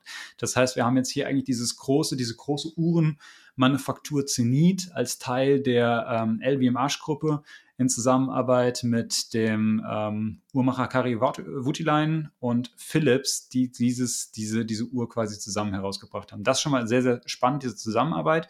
Die Uhr ist limitiert auf zehn Stück. Es gibt zehn dieser historischen Werke. Ähm, wie gesagt, äh, Platin-Gehäuse, dann dieses, dieses äh, guillochierte äh, Zifferblatt sehr, sehr außergewöhnliche Uhr. Also auch die hatte einen äh, recht hohen Listenpreis, 100, ja, knapp 133.000 Schweizer Franken. Also auch das sehr, sehr viel Geld, was da drin steckt. Aber es ist halt auch eine Uhr, wo sehr viel Uhrmacherhistorie mit drin steckt. Und äh, das hat mich bei dieser Uhr tatsächlich fasziniert. Und ich finde, sie lief so ein bisschen unter dem Radar irgendwie. Sie wurde vorgestellt ich weiß, dass ich einige Sammler da, ähm, dass da einige Sammler sehr wild drauf waren, aber es war, es hatte, glaube ich, nicht diesen Hype, den man vielleicht erwartet hätte, tatsächlich. So meine Einschätzung. Ja, habe ich auch das Gefühl gehabt, also ähm, es wurden ja auch nicht viele Stücke gebaut. Ich glaube, es gibt zehn insgesamt. Zehn, genau, zehn Stück, ja. ja. Deswegen, ja also die, die, sind, die sind natürlich verkauft, keine, ja, keine Frage, ja, aber, aber ja. Ähm, das ist auch nicht nur, die jetzt großen Hype auslösen wird. Ich meine, das ist einfach ein, ein absolutes äh, Connoisseur-Stück und, und ja. die ist auch nicht auf irgendeinen Hype angewiesen. So, dann würde ich sagen, lass uns weitermachen. Äh, nächste Kategorie. Also wir gehen jetzt, wie gesagt, auch, auch in diesen Kategorien jetzt nicht jede Uhr durch. Guckt euch die gerne alle mal zu Hause ähm, in, in Ruhe am, am Rechner, am Handy, auf dem Tablet an. Ähm, da kann man bei jeder Uhr kann man da beliebig lange drüber sprechen, weil alle diese Uhren schon für sich genommen sehr, sehr faszinierend sind. Ähm, wir müssen natürlich jetzt aber gucken, dass wir es hier so ein bisschen trotz allem, trotz der Länge natürlich, äh, irgendwie, dass wir da doch irgendwie doch zügig durchkommen. Ähm, nächste Kategorie ist jetzt das Thema Men's Complication, das heißt, äquivalent zu, zu Ladies Complication haben wir jetzt hier auch natürlich die, die Herrenuhren mit Komplikationen. Und ähm, auch da, ich will hier vielleicht jetzt gar nicht nochmal zu, zu sehr im Detail drauf eingehen, aber auch hier haben wir tatsächlich wieder eine Parmigiani Fleurier Tonda PF. Diesmal die GMT Rattrapante also ihr seht, Parmigiani Fleury war dieses Jahr extrem umtriebig, was das Thema äh, anbelangt, hier Uhren einzureichen. Ähm, ansonsten haben wir auch wieder eine Hermes dabei. Das ist jetzt quasi so das, ähm, ja, das, das, das, das, die, das Herren-Äquivalent zu der, zu der Damenuhr, die die äh, Ladies Complication äh, Uhr äh, Variante gewonnen hat oder die, die Kategorie gewonnen hat. Das ist jetzt eine, ähm, also es ist auch wieder so eine, so eine Weltzeitanzeige, jetzt aber in einem 41 mm Platin-Gehäuse mit, äh, mit Titanium-Elementen dran. Ähm, also etwas größer. Die andere war ja 38 mm. Die Uhr ist auch hier komplett in so einem schwarzen Look gehalten, während die andere in so einem blauen Look gehalten war. Also auch, auch hier äh, wieder. Dann haben wir eine, eine weitere Uhr, die von Audemars PG eingereicht wurde. Diesmal keine Royal Oaks. Entschuldigt, diesmal keine Royal Oaks, sondern eine Code 1159 mit Open Work Tourbillon. Ähm, eine sicherlich sehr, sehr interessante Uhr. Dann haben wir was von Armin Strom, dann haben wir eine Beauvais und dann haben wir noch eine Singer. Und äh, Raff, welche Uhr fiel dir denn jetzt hier besonders auf? Oder was ist denn dein Favorit vielleicht aus dieser Kategorie? Ich muss sagen, dass die Kategorie für mich wiederum einigermaßen enttäuschend war. So, also, das haben wir gesagt, dass, ja, es sind natürlich coole Uhren. Aber ich meine, ein Audemars Piguet Tourbillon hat meiner Meinung nach jetzt nicht unbedingt was verloren. So. Ja, wobei, es ist ja jetzt nicht Mechanical Exception. Also es geht ja wirklich nur um, um Komplikationen. Es geht ja nicht darum, wer die krasseste Komplikation hat. Deswegen. Äh, genau, also deshalb, ähm, die, die Komplikationen genau. sind ja auch sehr unterschiedlich, die wir hier genau, sehen. Genau, genau. Es geht ja nicht darum, jetzt, wer hat die ausgefallenste Komplikation. Es geht ja wirklich da nur, kommen wir später noch hin, ja. Die beste Komplikation so. Äh, bei Rami Strom verstehe ich das nicht ganz, warum man einen Knopf braucht, das Datum anzuzeigen. Zeig es doch immer an, denke ich mir da. Ja, okay, aber ja, es ist schwierig. Also, das bei dieser, ähm, bei dieser ähm, Parmigiani, das ist wirklich nur zweite Zeitzone, gell? Das ist nur zweite Zeitzone, genau. Und da ist es so, die, die heißt Rattrapont aus dem Sinne, ähm, weil du quasi der, der, der Zeiger für die zweite Zeitzone, der läuft quasi mit. Dann mhm. drückst du, dann bleibt er stehen irgendwie. Oder, oder du kannst ihn, glaube ich, per Knopfdruck so, du kannst per Knopfdruck kannst du ihn äh, einstellen äh, mhm. auf, die, auf die zweite Zeitzone und du kannst ihn dann per Druck äh, wieder quasi zu dem Stundenzeiger der, der Heimatzeit zurückspringen lassen oder der lokalen mhm. Zeit zurückspringen mhm. lassen. Also das ist eigentlich dieser Rattrapont-Mechanismus hier an der Stelle. Ähm, ja, es ist einfach eine Darstellungsweise der zweiten Zeitzone. Ähm, ganz cool gelöst tatsächlich und ähm, wenn du ja. sie halt gerade nicht brauchst, sehr dezent, weil du sie quasi verschwinden lassen kannst. Ja, da muss ich sagen, finde ich da wahrscheinlich, auch wenn sie mir jetzt vom Optischen nicht so zusagt, wahrscheinlich die, die Virtuosa von Beauvais äh, am interessantesten von der Komplikation. Ich bin ein riesiger Fan von äh, retrograden Anzeigen und, und äh, Jump-Hour-Komplikationen. Deswegen hier hat man beides. Deswegen die wirkt auf den ersten Blick wie so eine Taschenuhr eigentlich, ne? Ja, also die kann man auch abnehmen, wenn ich das richtig verstanden habe, und dann als Taschenuhr verwenden. Also die hat oben okay. so diesen Bandanstoß. Ja, stimmt, stimmt, ja. Natürlich auch jetzt ähm, die Arcole d'un Voyageur von Hermes, eben wieder mit diesem Werk von Thomas Funder, auch sehr, sehr cool. Ich mag das Werk dieser Barista von der Singer auch, das ist ja dieses, wie heißt der Hersteller? Agent, Agent Hall oder? Du weißt, was ich meine. Das ist dasselbe Werk, glaube ich, wie in. Nee, gar nicht. Also ich dachte, das war dasselbe Werk wie, in, wie im Streamliner. Ist es aber gar nicht. Ist es gar nicht. Stimmt. Ähm, ist noch ein bisschen was anderes. Ja, okay. Ich mag da von denen die Autos lieber, sagen wir mal so. ähm, ja, ist ein bisschen äh, für mich persönlich ernüchternde Kategorie. Ja, gewonnen hat die MS ähm, die ist das jetzt. Das zweite Mal schon. Das, das zweite Mal hat die Aha. gewonnen. Ähm, also quasi, die, die, diese Uhr kommt scheinbar sehr gut an bei der, bei der Jury. Sieht weil so. wir haben, ja, sie haben sie bei Ladies Complication haben sie es geholt und bei Men's Complication ebenso. Ähm, ja, ich, ich weiß auch nicht, welcher, welcher mein Favorit. Mein Favorit wäre wahrscheinlich hier tatsächlich auch die für mich persönlich, jetzt, wenn ich gucken würde, was mir am besten gefällt, wäre es die Parmigiani Fleurier gewesen. Äh, ansonsten muss ich auch sagen, dass mich die Kategorie tatsächlich nicht so umgehauen hat. Aber ja, ähm, das ist immer auch natürlich Geschmackssache. Ja, dann würde ich sagen, gehen wir auch schon weiter zur nächsten Kategorie. Ähm, dazu Iconic. Muss ich, dazu, dazu, dazu muss ich was sagen. Ich finde dieses mhm. Thema Iconic schwierig.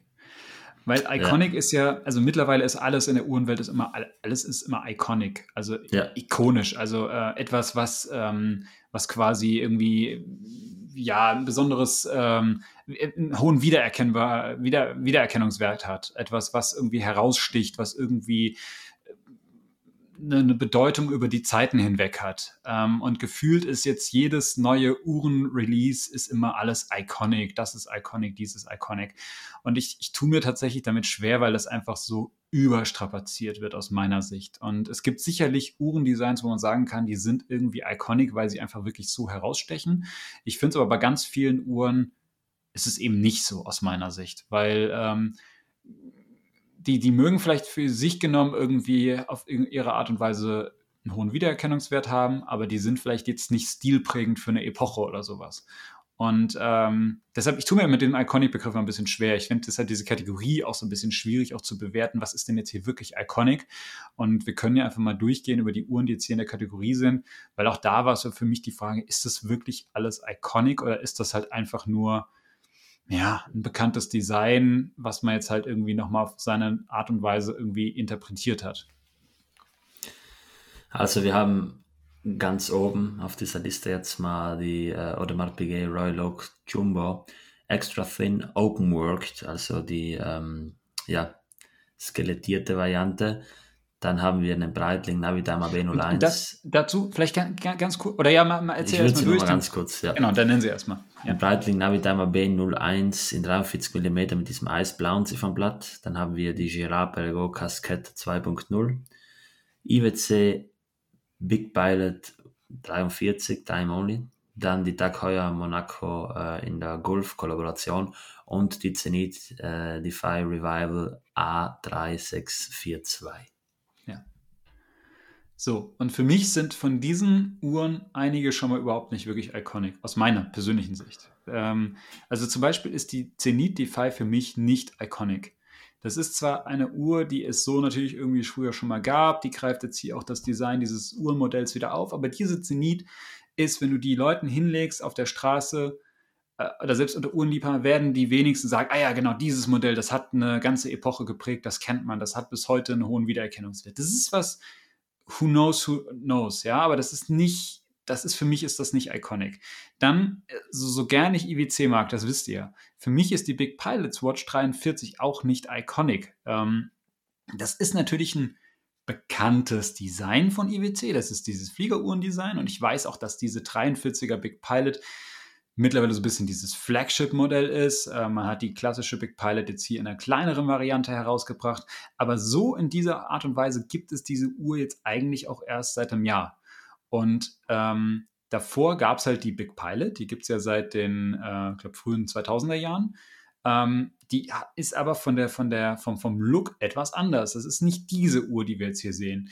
Und ähm, wenn wäre vielleicht die, die klassische Big Pilot, die größere Big Pilot, vielleicht wäre diese iconic, aber ich finde jetzt hier diese 43er, die ist für mich nicht iconic. Die ist halt, man hat ein bekanntes Modell äh, kleiner gemacht, hat das vielleicht noch ein bisschen neu interpretiert, hat eine schöne Uhr draus gemacht, keine Frage. Aber dass das ein Icon ist, also eine Uhr ist, die irgendwie, ja, wie gesagt, so gedanklich so stilprägend ist, über die Epochen hinweg einen hohen Wiedererkennungswert hat, sich über viele Jahrzehnte irgendwie bewährt hat sehe ich tatsächlich bei der so noch nicht. Also für, für mich persönlich. Dann die Girard Perregaux Casquette 2.0. Das ist ja auch ein Modell, was man aus den 70er Jahren wiederbelebt hat. Das ist ein sehr außergewöhnliches Design. Das ist, ähm, das ist wie so ein, quasi wie so ein schwarzer Kasten, den ihr am Handgelenk tragt. Ähm, und in diesem Kasten habt ihr so seitlich ein, ein digitales Display. Also es ist keine mechanische Uhr, es ist eine Quarzuhr. Und da habt ihr auf, auf schwarzem Hintergrund in roter Schrift eine Zeitanzeige. Ähm, äh, cooles Ding, keine Frage. Ähm, die Uhr ist aus, aus Titan und Keramik. Wir haben ähm, ein, ein, ein Keramikarmband, das greift so alles diesen 70er-Jahre-Look wieder auf. Ähm, das ist, wie gesagt, das gab es schon mal so als Urmodell und dieses ursprüngliche Modell ist mittlerweile, ich glaube, von, von 76 oder sowas und ähm, war damals auch ähm, wirklich außergewöhnlich und hat mittlerweile auch viele Sammler und Fans, die das irgendwie cool finden. Äh, die Uhr kostet 4.500 Euro. Ich finde es relativ viel tatsächlich für so eine, ähm, für so eine Quarzuhr mit Digitalanzeige, aber natürlich geht es hier ganz stark um diese Designsprache. Ähm, aber die ist für mich persönlich auch nicht iconic, weil es ist jetzt nicht so, dass Zenit die damals herausgebracht hat und seitdem gibt es die immer in der Kollektion und jeder, der sowas sieht, weiß direkt, dass es eine Zenit, äh, eine, eine Gira Perregaux, sorry. Ähm, für mich persönlich auch nicht iconic. Jetzt haben wir hier den Breitling Navi Timer, der, der, der passt für mich in die Kategorie Iconic schon rein. Das ist jetzt die aktuelle Iteration des Navi Timers. Äh, den gibt es ja seit 1952. Also zum 70-jährigen Jubiläum hat man jetzt halt diese Kollektion neu rausgebracht, hat äh, einige Elemente aus der Vergangenheit wieder herausgebracht. Jetzt hier haben sie die Variante mit dem eisblauen Zifferblatt gezeigt.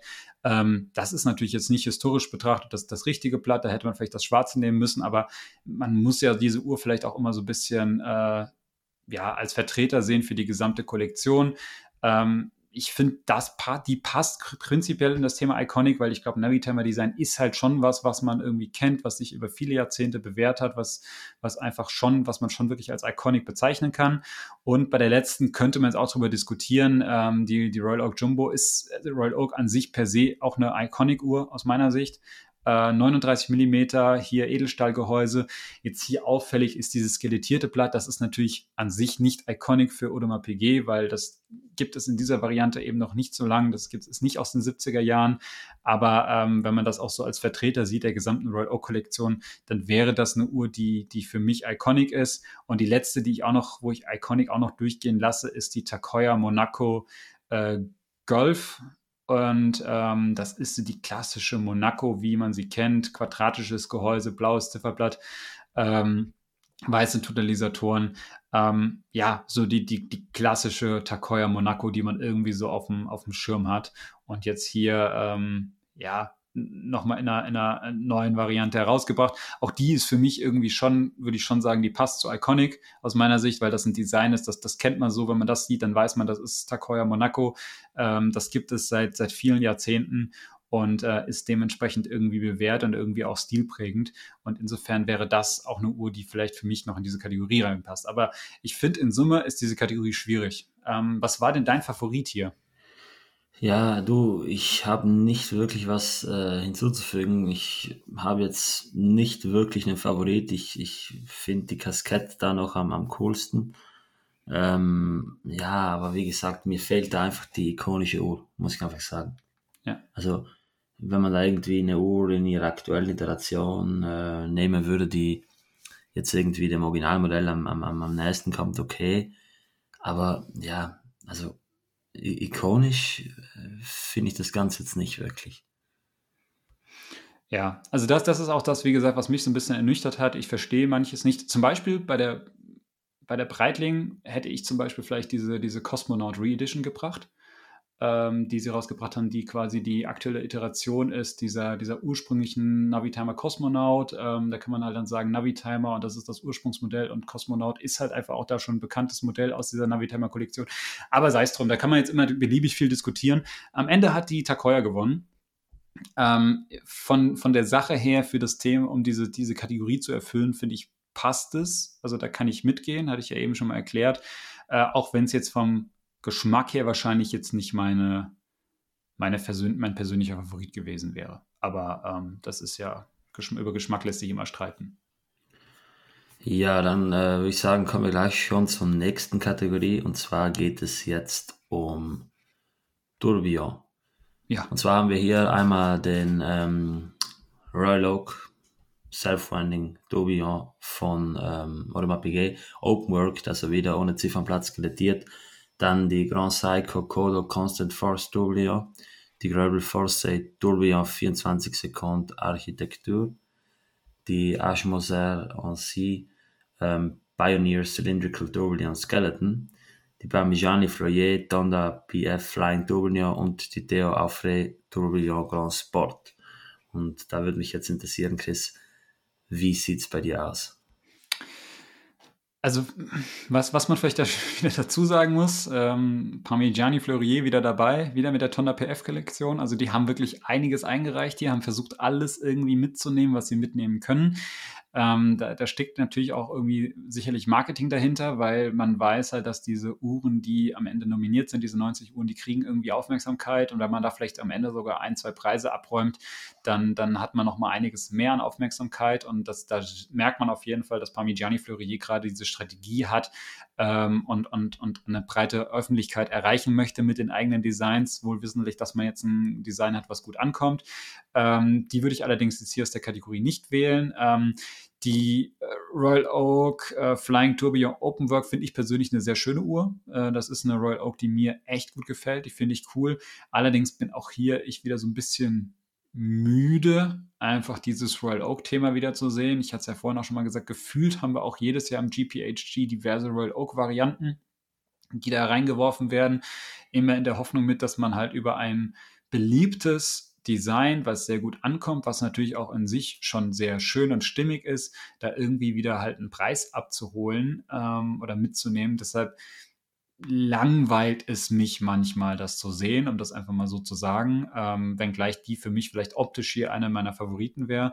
Ansonsten finde ich persönlich äh, tatsächlich sehr cool die äh, Ashmosa, die, die Pioneer Cylindrical Tourbillon Skeleton, die gefällt mir sehr, sehr gut, die finde ich richtig, richtig schön und ähm, beeindruckend finde ich aus technischer Sicht wahrscheinlich äh, die, die Grand Seiko. Und äh, das ist auch so die Uhr, wo ich so ein bisschen persönlich mitgefiebert habe, einfach weil ich es äh, Grand Seiko irgendwie ja, gönnen würde, so, so einen Preis mitzunehmen. Und ähm, das ist eben diese Kodo Constant Force Tourbillon. Ähm, das ist dieses äh, Konstantkraftwerk, äh, wie man wie man so in Deutschland immer so heißt.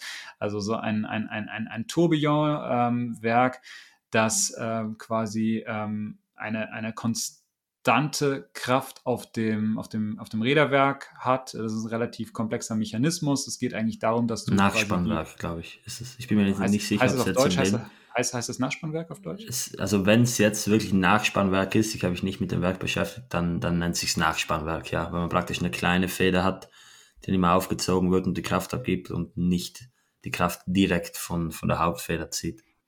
Also ich weiß nicht, aus, aus technischer Sicht kann ich es dir tatsächlich nicht genau sagen, wie es gelöst ist, aber der Gedanke dahinter ist halt eigentlich, normalerweise ist es ja so, wenn die Feder sich entspannt, ähm, verliert die Uhr quasi an, an Präzision, an, an Ganggenauigkeit, weil einfach nicht mehr ähm, der, der, der, der, der, der komplette, die, die, die Spannung nicht mehr, nicht mehr gleich auf dem, auf dem Werk genau. ist. Und ähm, bei so diesem Thema, also ich, ich kenne es in deutscher Übersetzung immer wieder als, als Konstantkraft, aber ähm, das ist ein sehr, sehr komischer Begriff. Also bei diesem Constant Force Mechanismus geht es im Grunde darum, dass man versucht, möglichst, äh, also über einen, einen, den, den langen Zeitraum immer eine gleichmäßige Kraft, egal wie sehr die Feder gespannt ist, auf das Werk abzugeben und dadurch dann auch die, die Präzision über einen langen Zeitraum auch, auch ähm, zu erhalten. Und das ist aus technischer Sicht halt relativ komplex. Äh, da gibt es diverse Lösungen für, wie man das machen kann. Und Grand Seiko hat eben sein, sein erstes Tourbillon-Werk jetzt vor ein paar Jahren, ich glaube vor zwei, drei Jahren vorgestellt. Und damals hatte man immer gewartet, naja, in welche Uhr kommt das denn mal rein? Und dieses Modell wurde jetzt im Frühjahr diesen Jahres vorgestellt und äh, ist äh, limitiert auf 20 Stück, also ähm, ja, ganz, ganz äh, in kleiner Stückzahl Platin, äh, also ein Platingehäuse, 43,8 Millimeter, 100 Meter wasserdicht. Die Uhr kostet fast 400.000 Schweizer Franken, also ist extrem teuer. Es ist komplett skelettiert, wirkt sehr technisch. Ähm, das Ganze kontrastiert so ein bisschen, dass man äh, dadurch, dass man so ein schwarzes ähm, äh, Lederband äh, dran, dran hat, was irgendwie ähm, gar nicht so sportlich wirkt. Aber in, in Summe irgendwie eine Uhr, die ich persönlich cool finde und ich hätte äh, Grand Seiko einfach mal so ein, oder ich würde Grand Seiko so einen Titel gönnen. Insofern waren die so ein bisschen mein heimlicher Favorit hier, wenngleich optisch mir die äh, Royal Oak und die äh, Moser am besten gefallen haben. Also ich glaube vom Finish her dürfte nichts an die an die an die Gräubel rankommen. Ja. Ich habe mir die lange mit Lupen angesehen, also jetzt nicht das Modell, sondern einfach generell äh, Gröbler Forsey. Und es ist wirklich, ja, es ist beeindruckend. Also es ist wirklich beeindruckend. Also da muss ich wirklich sagen, dass mich, dass mich andere Uhren, ohne jetzt Namen zu nennen, äh, weitaus weniger umgehaut haben, auch wenn denen so ein perfektes Finishing nachgesagt wird. Also die, die, die ganzen, die ganzen Anglagen, die ganzen Kanten, die, die Polituren, die Zeiger, da passt alles, da passt wirklich, wirklich alles.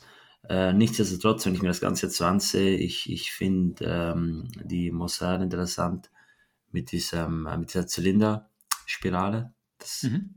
ist eigentlich ganz cool. Case gefällt mir da nicht.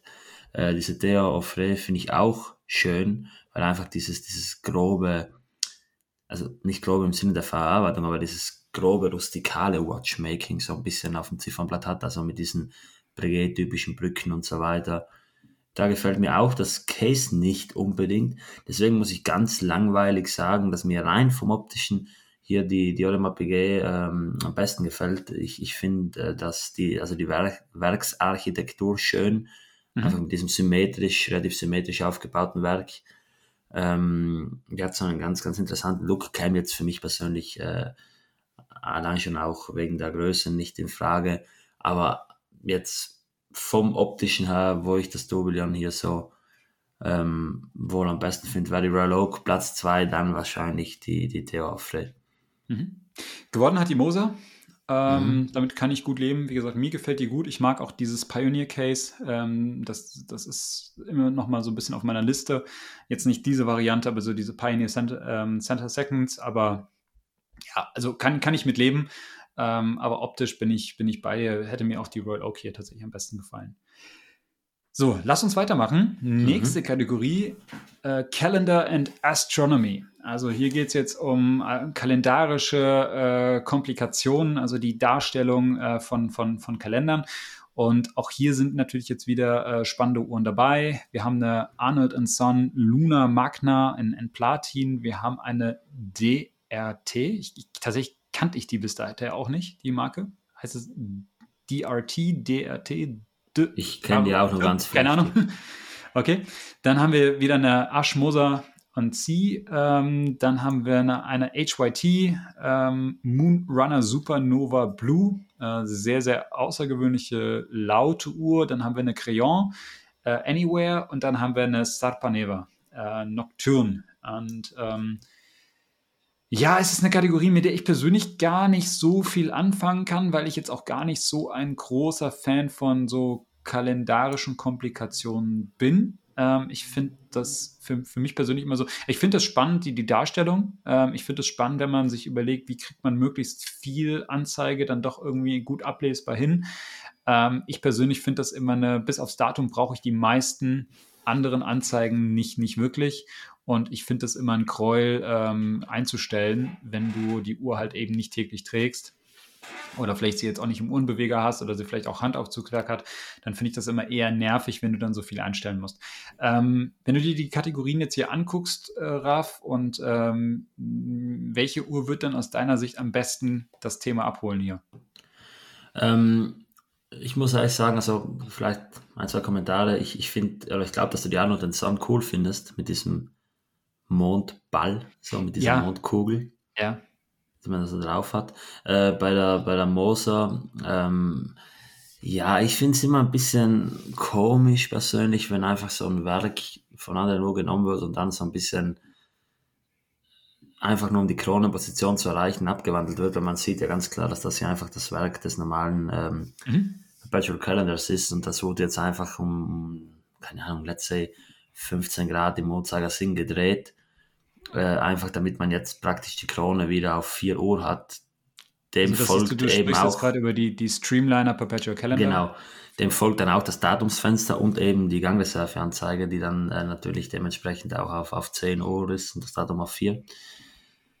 Ähm, die HYD ist interessant. Ich, ich habe mal eine Weile ähm, mit einer HYD so ein bisschen rumspielen dürfen. Ähm, das war bei einem Essen in Zürich damals ganz faszinierend mit diesen Flüssigkeiten, diese, diese lineare Zeitanzeige, also diese un, un äh, wie sagt man das, das ist nicht zerstückelt, also die ist so ganz flüssig, das ist so eine Flüssigkeit. Ähm, aber mein Favorit ist tatsächlich die, die Crayon Anywhere. Ähm, du hast diese, diese Anzeige, diese ähm, Tag-Nacht-Anzeige, diesen Sunrise-Indikator, Sonnenaufgang. Ja, Sonnenaufgang, ja genau. Und auch so einen Untergangsindikator. Und das lässt sich wohl einstellen ähm, auf der Rückseite, je nachdem, wo du bist. Also ganz Genau, also das, der Gedanke dahinter ist, um das ganz kurz zu erläutern, ist ja, ähm, die Sonne geht ja überall auf der Welt zu einem unterschiedlichen Zeitpunkt auf und unter. Ähm, das heißt also, selbst wenn ihr euch in der gleichen Zeitzone befindet, ja, also jetzt zum Beispiel, ich sitze jetzt hier gerade in Düsseldorf, Raff, du sitzt in, in Südtirol. In Klagenfurt ähm, tatsächlich. Äh, also, also, also, du sitzt gerade in Klagenfurt, okay, ja. aber ähm, auch da, wir haben zwar die gleiche Zeitzone, ähm, mhm. aber natürlich geht die Sonne bei mir zum Beispiel später auf als bei dir. Und mhm. äh, dafür geht sie bei mir quasi später unter als bei dir. Und ähm, Jetzt ist, nicht, es ist hier das Faszinierende bei dieser Uhr, du kannst halt wirklich diese Sonnenauf- und Untergangszeit für jeden Ort auf der Welt richtig einstellen, dass das angezeigt wird. Dass es mir dann angezeigt wird, keine Ahnung, heute Abend um 16.35 Uhr geht bei mir die Sonne unter und bei dir halt um 16.20 Uhr oder sowas. Ich weiß es nicht, ja, aber ähm, das, das, ist, das ist so ein bisschen der, ähm, das, das ist die, die, die Idee hier hinter. Und das ist natürlich technisch unglaublich anspruchsvoll. Und ob, ob man es am Ende braucht, ist eine andere Frage. Ich finde es aber tatsächlich auch hier sogar eine nützliche äh, Komplikation, weil äh, tatsächlich das ist was, was mich auch mal, was ich mich oft, oft frage, wann geht die Sonne denn eigentlich unter? Das gucke ich immer auf meinem Handy nach. Ähm, insofern ist das sogar eine Komplikation, mit der ich was anfangen kann und ich finde das cool, dass man das wirklich so einstellen kann bei der Uhr. Ja, und äh, es gab ja damals diese Only Watch-Variante mit diesem ähm, mosaikmäßigen Ziffernblatt, hat man hier mhm. nicht, aber ja. dennoch finde ich das Farbschema, das Gehäuse, die, die Bandanstöße, diesen inneren, äh, diese innere, dieses innere Ziffernblatt, die Zeiger, äh, die Sonnenanzeige, alles, alles wirklich stimmig. 39 mm, ja, ist natürlich auf der großen Seite, braucht halt ihren Platz, die Komplikation. 125.000 äh, Schweizer Franken ist das, der, der Preis. Und ja, ich muss sagen, ich finde sie wirklich von dieser Kategorie mit Abstand am besten. Mhm. Ist auch tatsächlich der Sieger in dieser Kategorie. Ähm, und ja, wahrscheinlich gehe ich damit auch, also wäre ich da, da dabei. Also die Moser ist nicht so optisch auch nicht so meins irgendwie. Ich finde die auch von der Darstellungsweise irgendwie nicht so cool. Mir gefällt die Arnold und Son, da hast du tatsächlich recht, äh, schon auch tatsächlich ganz gut. Aber ich muss ähm, sagen, ganz kurz, Band an der Stream, also Case und Band an der Streamliner sind schon wirklich äh, sehr, sehr cool. Ich hatte die letztens in den Händen und, und das Finish, äh, also mit diesen Wölbungen und der, und der Satinierung, das macht schon was her. Das macht schon wirklich was her. Aber ich kann auch verstehen, dass 70er Jahre Design jetzt gerade nicht unbedingt so gefragt ist, aber dennoch äh, finde ich es interessant. Ja, also ich, ich musste die tatsächlich mal in der Hand haben. Ich sie, ich kenne sie nur äh, hinter, hinter Glas von der Watches and Wonders, ähm, beziehungsweise ansonsten nur auf, auf, den, auf den Bildern. Ähm, das Finish und so bin ich absolut bei dir. Das Design, ich werde da nicht mit warm. Vielleicht gefällt sie meinem eigenen Handgelenk gut. Ähm, müsste ich mir mal angucken. Aber ähm, ja, hat mich tatsächlich nicht so abgeholt. Insofern, die Crayon finde ich, finde ich tatsächlich auch hier mit am besten. Die Arnold Son finde ich ganz cool, weil sie dieses Meteoritblatt hat. Ähm, was ist auf jeden Fall etwas, das mich immer wieder auch abholt. Aber ja, in Summe ist das vielleicht nicht, nicht unbedingt meine äh, Lieblingskategorie, sagen wir es mal so. Aber äh, ist auch nicht schlimm. Wir haben noch genug andere Kategorien, über die wir sprechen können. Und zwar die nächste ist Mechanical Exception. Und ähm, hier geht es jetzt wirklich um außergewöhnliche mechanische Komplikationen, wenn ich das, wenn ich das so richtig äh, interpretiere. Oder wie würdest du, was ist, was ist aus deiner Sicht Mechanical Exception? Ich würde nicht mal Komplikation sagen, ich würde einfach sagen, ja, einfach äh, herausragende mechanische Leistungen, also Oder unabhängig so, ja. von der Komplikation, einfach wo wurde mechanisch wirklich, äh, ja. ja. Also das, das muss man vielleicht dazu sagen zu diesem ganzen GPHG-Thema. Ich finde es teilweise nicht immer ganz einfach, diese Kategorien zu deuten. Man hat halt mittlerweile sehr, sehr viele Kategorien, 15 Kategorien, das ist schon einiges. Und es ist manchmal, ist es, ich verstehe schon, wo das herkommt, ne? weil, weil bei manchen Sachen ist es sehr klar. Also zum Beispiel nächste Kategorie, wo wir gleich noch drüber sprechen werden, ist Chronograph. Es ist sehr, sehr klar, was sich dahinter verbirgt. Und man sucht natürlich dann irgendwie auch Kategorien für, für eben so außergewöhnliche Leistungen, wo man sagt, okay, da kann jeder, der sich die Uhr anschaut, erkennt, dass das was Außergewöhnliches ist, aber es ist vielleicht nicht klar, diesen anderen Kategorien zuordnenbar. Deshalb sucht man sich teilweise auch so Kategorien, die passen könnten. Ähm, ich finde es aber teilweise nicht ganz einfach äh, oder nicht ganz eindeutig, was da damit wirklich gemeint ist. Ähm, okay, hier bei Mechanical Exception haben wir ähm, Armin Strom, eine, eine Mirrored Force Resonance First Edition, dann haben wir eine Beauvais Recital äh, Vin Asterium, keine Ahnung, ob man es auch ausspricht, dann haben wir eine Bulgari Octofinissimo Ultra, ähm, anlässlich des 10. Äh, Jubiläums. Dann haben wir eine Chopin LUC Full Strike Tourbillon, äh, eine Ferdinand Berthoud, ähm, sehr komplizierter Name, FB, jetzt eine Nummer, die nenne ich jetzt einfach nicht. Und dann haben wir eine Ulysse Nadin Freak S. Ähm, alles in allem Uhren, die aus technischer Sicht für sich genommen sehr außergewöhnlich sind. Und ähm, ich, ich überlege gerade, vielleicht auf, auf, welche Uhren wir eingehen, ohne das jetzt zu ausführlich zu machen. Also ich persönlich würde noch mal kurz die, die äh, Bulgari Octo Finissimo hier hervorheben wollen. Also ich wir hatten ja vorhin Bulgari auch schon mal dabei, ist wahrscheinlich von diesen Uhren, die jetzt hier dabei ist, auch so die in Anführungszeichen mainstreamigste vom ersten Erscheinungsbild her, äh, weil man kennt natürlich so dieses, dieses äh, Bulgari-Bild. Das ist jetzt hier aber diese ultra flache Variante, die nur 1,8 Millimeter dick ist, war ja zwischenzeitlich auch die dünnste äh, Armbanduhr der Welt. Ähm, mittlerweile ja wieder abgelöst von, von der Richard Mille ähm, die, die ja ein paar Monate später dann irgendwie vorgestellt wurde. Aber ähm, das ist auf jeden Fall eine, ähm, eine Uhr, die ich nach wie vor noch unglaublich ähm, ja, faszinierend finde. Ähm, ich, ich, ich, schätze sehr Bulgari dafür, dass sie mit dieser Octofinissimo immer wieder diese neuen Rekorde aufgestellt haben, was das Thema äh, ja, Flachheit einer Uhr anbelangt. Und ähm, das ist hier ja wahrscheinlich eigentlich so die Krönung dieser gesamten Entwicklung. Ähm, ja, also eine, eine, Uhr, die, die mich irgendwie zumindest aus technischer Sicht sehr begeistert hat, dass man das so hingekriegt hat.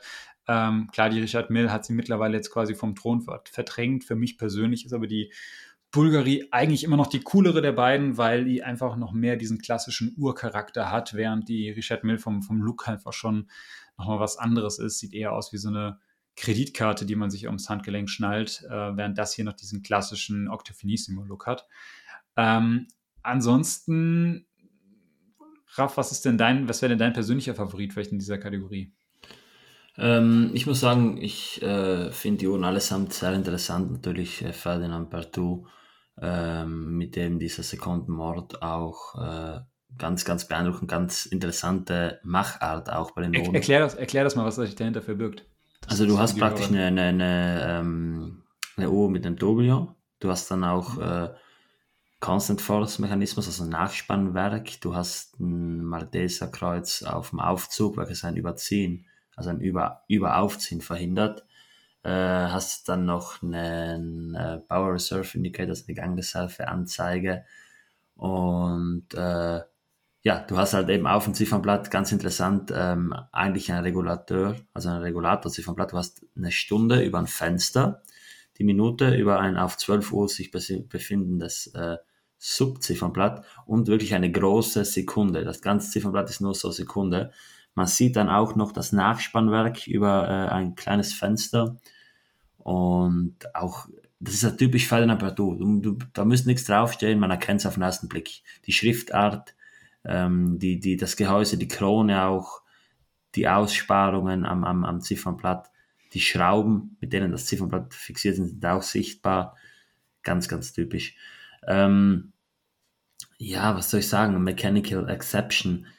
Da würde ich wahrscheinlich einfach auch, auch die, die Bulgari wählen, einfach weil die es geschafft haben, eine, eine Uhr in, ihrem in, ihrer, in ihrer konventionellen Art so dünn wie möglich zu machen. Also die Richard Mill, da wurden ja auch schon ein paar Tricks angewendet. Also jetzt unter Anführungszeichen, man hat zum Beispiel den Aufzug über Schlüssel.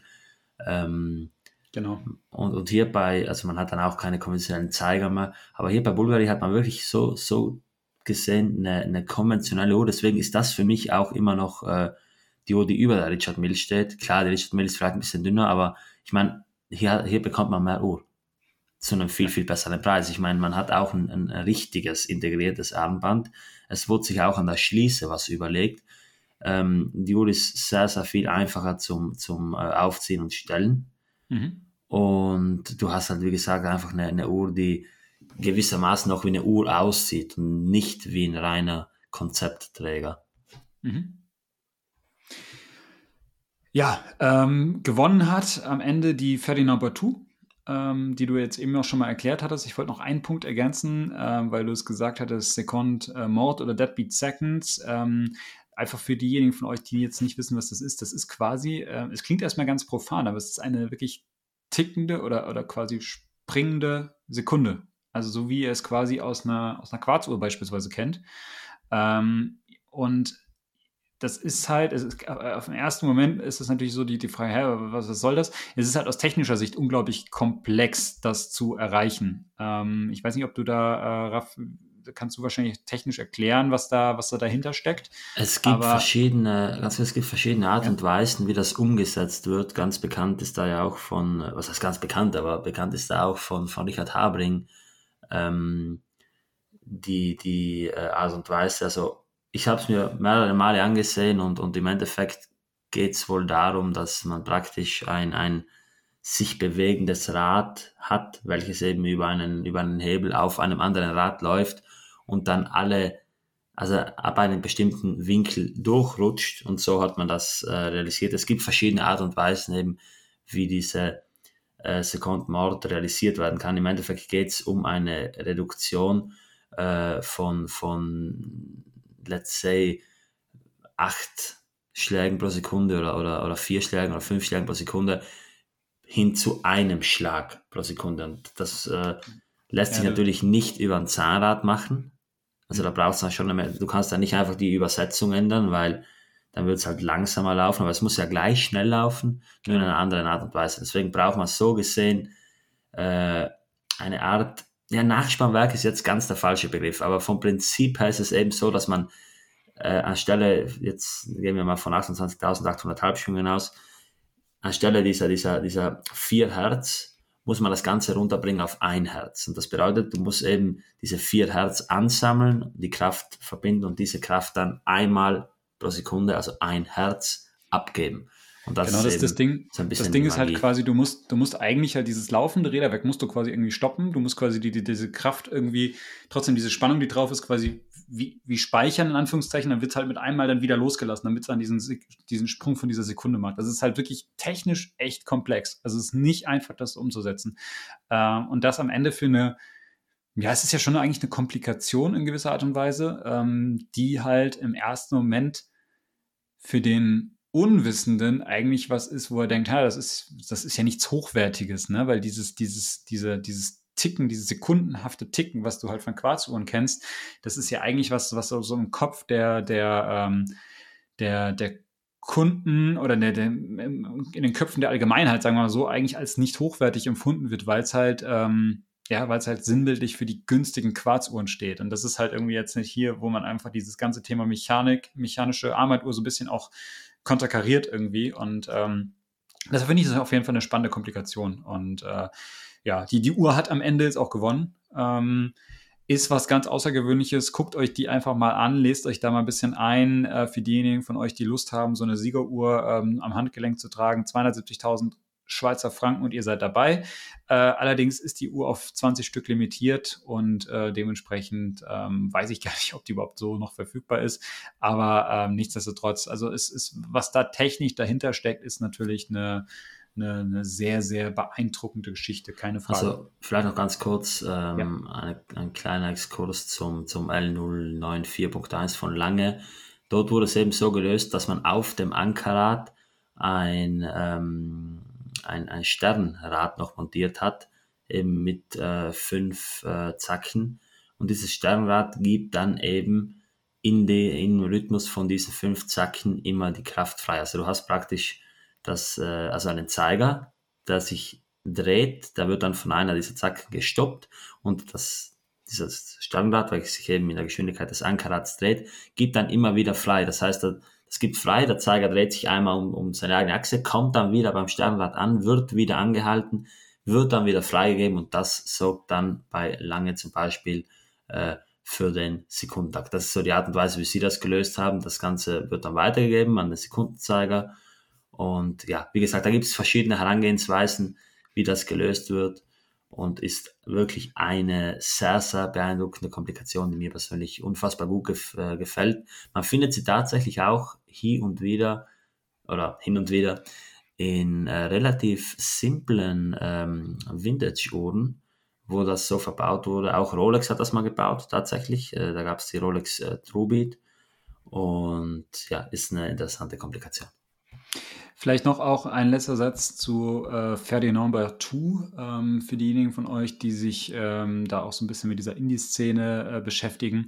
Äh, Ferdinand Bertou ist, eine, ähm, ist eigentlich ein Uhrmacher gewesen aus dem 17., 18. Jahrhundert sowas. Ähm, und ähm, die Marke wurde 2015 äh, quasi ein bisschen auch als Reminiszenz an, an Ferdinand Bertou wieder ins Leben gerufen. Und zwar unter der äh, Leitung oder ja, im Grunde unter der Leitung von Chopin. Ähm, das ist zwar eine eigenständige Marke, aber die gehört im, im Grunde zu Chopin und äh, ist quasi so der, ja, der, der, wirklich der Haute Horlogerie, der wirklich also noch höher als LUC Chopin, äh, wo man schon wirklich hohe Komplikationen hat. Das ist eigentlich nochmal so das, die, die, die, die, ja, die, die, die Tochtermarke oder, oder Schwesterfirma oder wie auch immer man das nennen möchte, die sich so in diesem Bereich der allerhöchsten Uhrmacherkunst äh, bewegt und ähm, auch sehr einzigartige Designs, aber immer auch wieder sehr, sehr ähm, technisch unglaublich anspruchsvolle Werke. Ähm, müsst ihr euch echt mal angucken.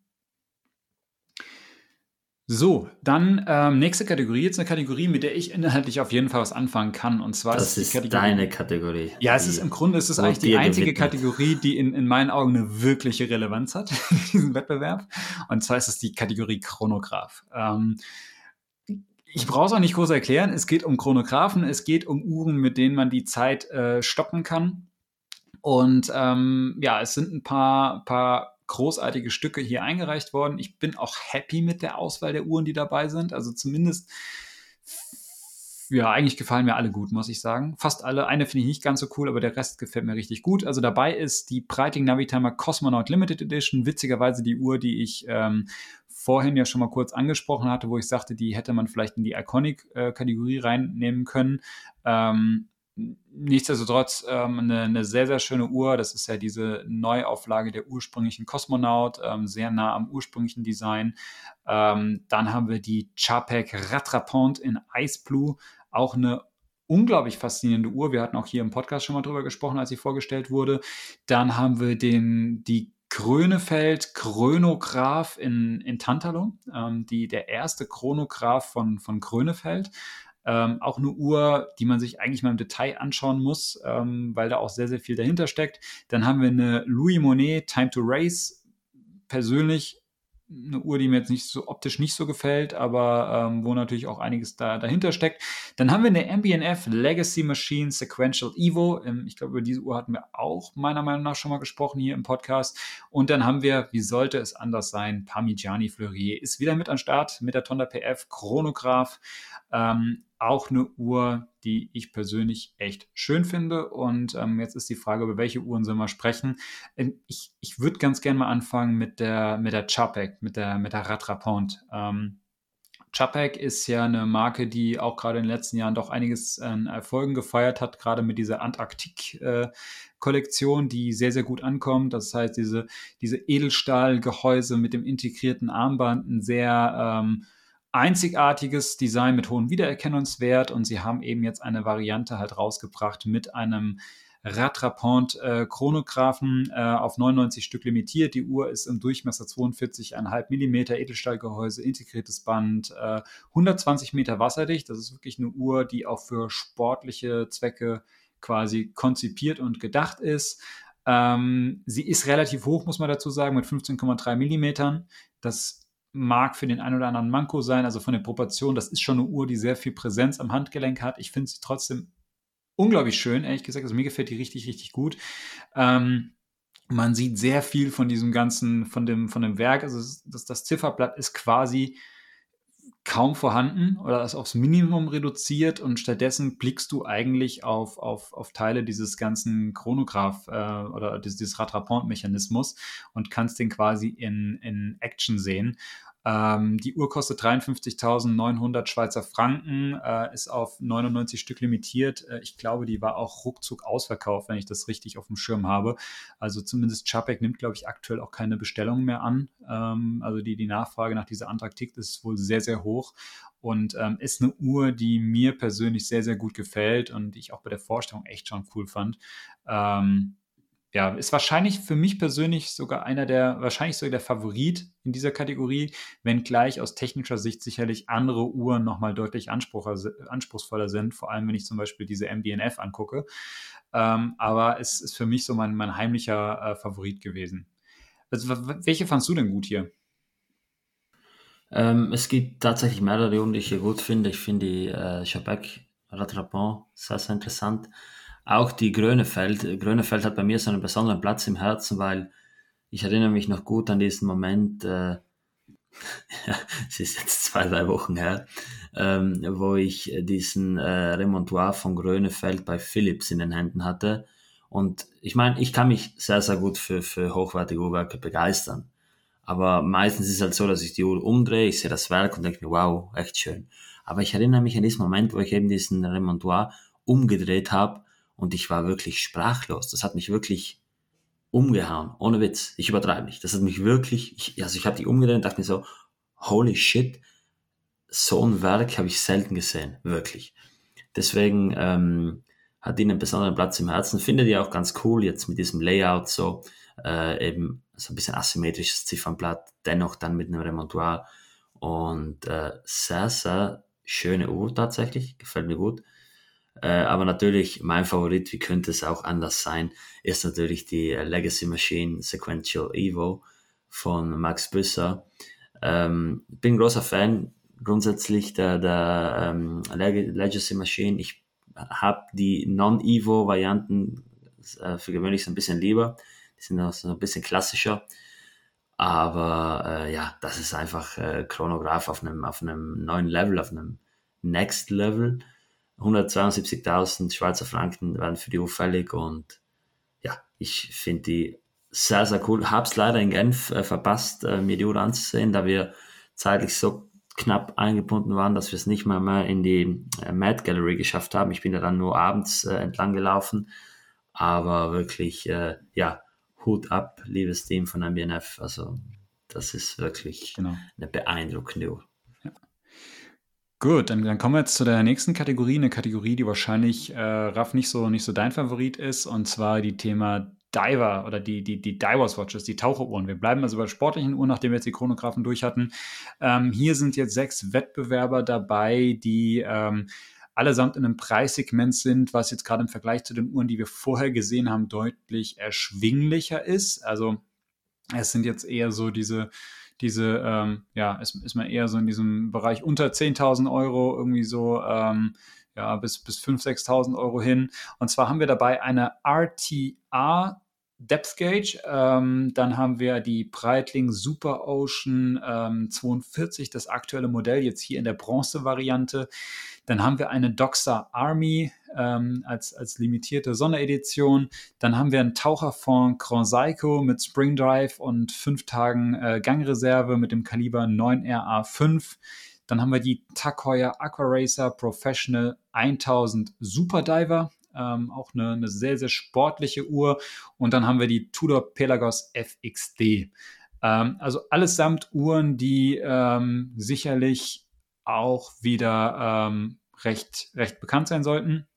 Oder wo einige Uhren zumindest recht bekannt sein sollten. Allen voran möchte ich einfach mal über die, die Tudor Pelagos FXD sprechen. Das ist eine Uhr, die ja, vor ziemlich genau einem Jahr vorgestellt wurde. Das war so dieses äh, Außerplan oder dieses außerplanmäßige Release von Tudor im letzten Jahr 2021. Die Uhr wurde ja zusammen mit der Marine Nationale ähm, in, entwickelt und äh, hat äh, hier gerade das oder das das ähm, Ungewöhnliche an dieser Uhr ist quasi diese, diese Countdown-Lünette, während man normalerweise bei, bei Taucheruhren ja immer diese Lünette hat, die quasi von, von 1 bis 60 hochreicht, damit man damit dann die Dekompressionszeiten äh, messen kann, hat man jetzt hier quasi so eine, äh, so eine Countdown-Lünette, die quasi runterzählt von 60 bis, äh, bis 1 oder bis 0 halt runter. Und ähm, der Gedanke dahinter war eigentlich, dass das halt zur Navigation unter Wasser genutzt wird von den Tauchern der Marine Nationale, also von der französischen äh, Marine. Äh, eine Uhr, die sehr, sehr äh, auf sehr positiven und guten Anklang gestoßen ist, als sie vorgestellt wurde. 42 mm Titan, ähm, relativ dünn mit 12,75 mm. Äh, man hat diesen gravierten Gehäuseboden mit dem Marine National Logo und dann äh, auch immer für das jeweilige Jahr mit der äh, Bezeichnung MN 21, 22, 23, also quasi gibt das an das Jahr, in dem dieses, äh, dieser, diese Uhr dann quasi gefertigt wurde. Ähm, das ist auch so ein bisschen Anlehnung an diese wirklich für militärische Zwecke genutzten Uhren, die zum Beispiel an die Marine Nationale gingen. Ähm, die wird zu, zudem auch noch mit einem, ähm, mit einem äh, zusätzlichen ähm, Kautschukband äh, ausgeliefert. Und in Summe eine, ähm, ja, eine sehr schöne, stimmige Uhr, ähm, auch nach wie vor noch sehr, sehr beliebt, auch so, was man so hört, immer noch sehr, sehr nachgefragt, auch teilweise recht schwer zu bekommen oder es gibt noch immer relativ lange Wartelisten drauf, aber auf jeden Fall eine Uhr, die gut ankommt. Dann ähm, möchte ich kurz einfach erwähnen, auch das hatten wir hier im Podcast schon mal sehr, sehr breit besprochen, die äh, Breitling, die Breitling Super Ocean äh, aktuelle Kollektion jetzt hier in der Variante mit, mit Bronzegehäuse in 42 mm. Ein sehr außergewöhnliches Design, auch das ja quasi eine Neuinterpretation eines Designs aus diesen späten 60ern, frühen 70er Jahren, die es schon mal bei Breitling gab. Ähm, ja, also eine Kollektion, die auch irgendwie polarisiert hat. Von vielen Leuten habe ich gehört, dass die Uhren irgendwie nicht so gut ankommen. Äh, andere sagen, sie finden es richtig cool, ist auf jeden Fall Geschmackssache. Aber auch da gibt es, glaube ich, oder auf diese Uhr gab es sehr, sehr viel positives Feedback. Ansonsten wahrscheinlich die aus technischer Sicht gesehen anspruchsvollste Uhr in dieser gesamten äh, Kollektion dürfte die Grand Seiko mit dem äh, Spring Drive äh, Werk sein. Ich persönlich bin meist nicht so ein großer Freund von den Taucheruhren von Grand Seiko. Ich finde die immer ein bisschen too much, so an allen Ecken und Enden. Da ist mir immer noch ein bisschen zu viel irgendwie dran, ein bisschen zu, zu schnörkelig, wobei ich die zum Beispiel vergleichsweise für, ähm, für, für Grand Seiko-Verhältnisse, gerade dem Taucheruhrenbereich, echt noch schön und stilvoll finde. Äh, sie ist halt relativ groß mit fast 44 äh, Millimetern. Also es ist ein großes Ding, hat Titangehäuse, ähm, 200 Meter Wasserdichtigkeit, äh, 13,8 Millimeter hoch, hat eben dieses Spring Drive Werk mit 120 Stunden ähm, Gangreserve. Das ist natürlich auch einiges. Das Spring Drive Werk brauchen wir gar nicht drüber, äh, groß, groß mehr drüber sprechen. Das sollte bekannt sein. Das ist natürlich was, was Außergewöhnliches. Ähm, ja, dann haben wir noch hier, wie gesagt, so, so ein Tiefenmesser. Dann haben wir diese Doxa, ähm, die auch, glaube ich, sehr gut ankam. Das ist jetzt auch so ein bisschen so eine äh, Neuauflage einer Uhr, die äh, für, die, für, die, äh, für, die, für das Schweizer Militär in den äh, späten 60er Jahren gemacht wurde. Ähm, hier mit dem komplett geschwärzten Gehäuse, dieses typische Doxa-Design, wie man es so kennt. Und ähm, ansonsten haben wir jetzt hier noch die äh, Takoya Aqua Racer Professional 1000 Super Diver. Ähm, auf jeden Fall eine, eine extreme Taucheruhr aus, aus, aus der, aus der Takoya-Kollektion oder aus der Takoya Aqua Racer Kollektion, 1000 Meter Wasserdichtigkeit. Ähm, man hat so einen ganz besonderen Kronenschutz, der hier quasi auffällt. Das ist wie so ein Bügel, der über die Krone drüber geht. Äh, man hat ansonsten das typische, äh, diese typische Aqua Racer äh, Krone äh, Krone sage ich, diese Aqua Racer Lünette, ähm, hier in schwarz und ähm, orange gehalten. Ansonsten auch dieses, dieses klassische Aqua Racer Blatt, also sehr, sehr klassisches Design. Die Uhr ist aber auch recht groß, 45 mm Titangehäuse, äh, 15,7 mm dick, äh, kostet knapp 6500 Schweizer Franken. Ähm, also auch das so quasi die Extremtaucheruhr aus der Takoya-Welt. Ähm, ja, also in, in Summe alles, alles sportliche Uhren, alles Uhren, die mit denen ich irgendwie was anfangen kann. Wobei mein persönlicher Favorit absolut hier aus diesem, aus dieser Kollektion, aus diesen Uhren, die jetzt hier gezeigt sind, die Tudor Pelagos FXD ist. Und ähm, Raff, ich, ich weiß nicht, welche, welche ist denn dein Favorit?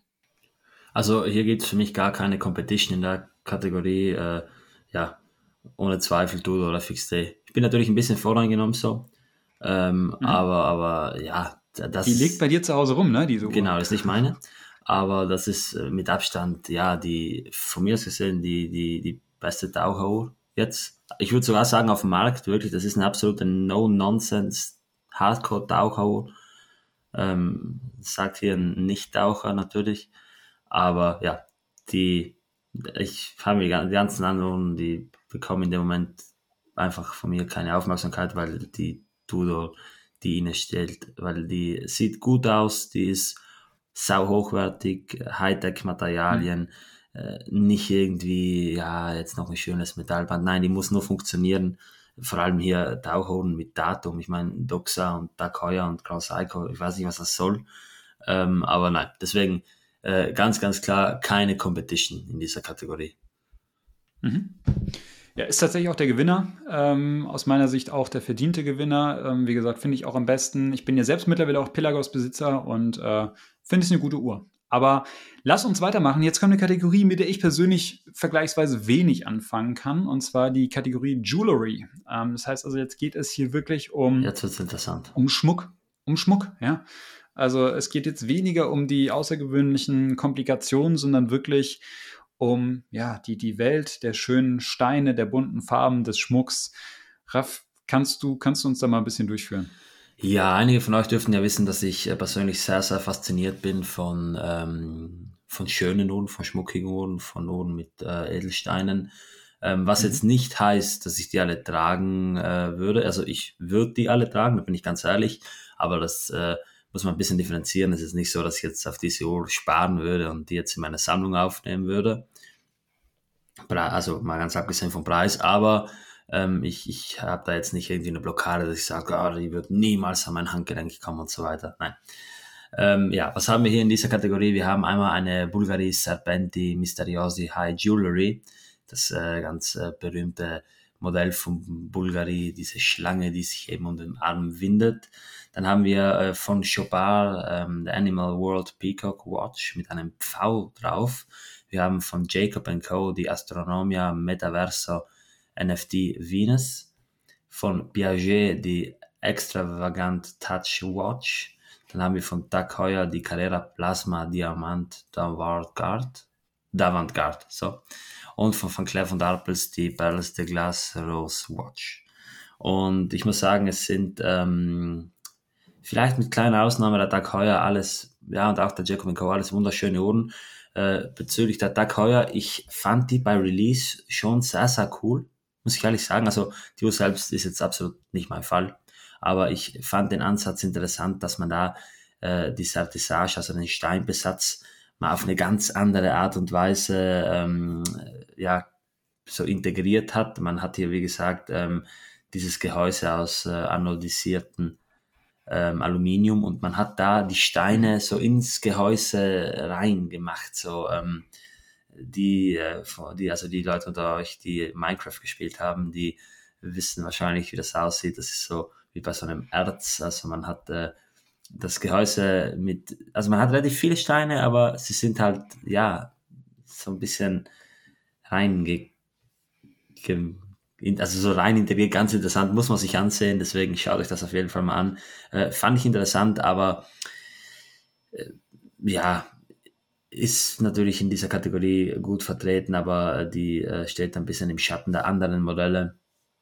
Ich möchte auch gerne noch auf die Piaget eingehen, eben diese Extravagant Touch.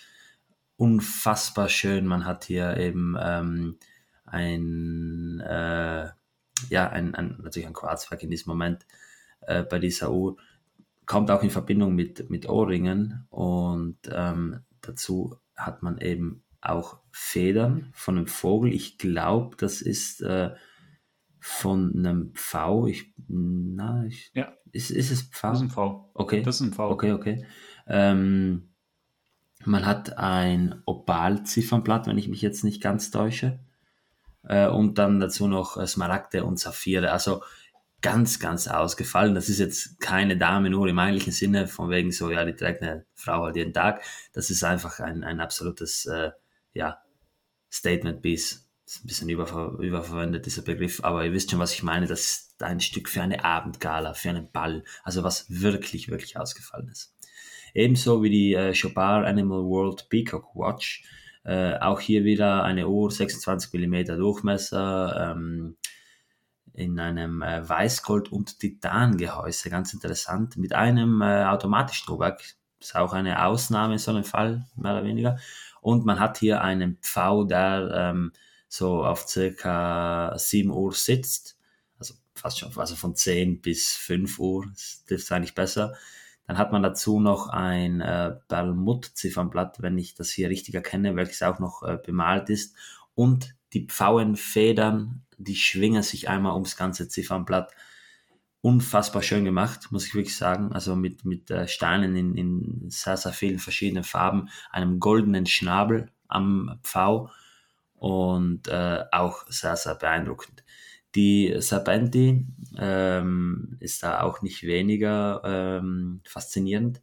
Wir haben das Modell hier in äh, Rosé Gold. Also ganz kurz noch vielleicht zu den Preisen, da mache ich jetzt noch mal kurz einen Sprung zurück, äh, weil natürlich die Preise immer ganz faszinierend sind. Also die Heuer Tourbillon kostet 350.000, die Piaget kostet 465.000, die Chopin kostet 300.000, die Bulgari kostet 246.000, die Van Cleef kostet 458.000 und die Jacob Co. kostet 538.500 Schweizer Franken. Also ihr seht schon, in dieser Jewelry, diesem Jewelry-Bereich, da wird natürlich der Großteil des Wertes eben durch die Steine, vor allem aber auch durch die, die Sertissage, durch, die, durch das hohe Handwerk der Stein, ähm, des Steinbesatzes ja. er, erreicht. Das ist einfach so.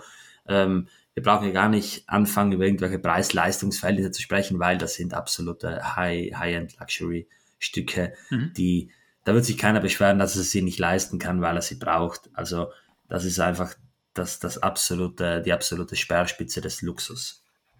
Ähm, ja. Welches ist denn dein Favorit von allen? Ähm, ganz kurz vielleicht noch, ich möchte mal ganz kurz auf die, auf die beiden Uhren eingehen. Ja. Ähm, bei der Bulgari jetzt auch ganz interessant, auch wieder eine Manual äh, Wind Watch und wenn es mich nicht täuscht, äh, ist das sogar dieses, dieses neuartige Werk von Bulgari, eben dieses kleinste Werk, dieses kleinste. Mhm. Ähm, Hatten wir auch schon mal hier drüber Genau, habe ich schon mal drüber ja. gesprochen, kleinstes rundes ähm, Handaufzugswerk eben vom, vom Durchmesser her.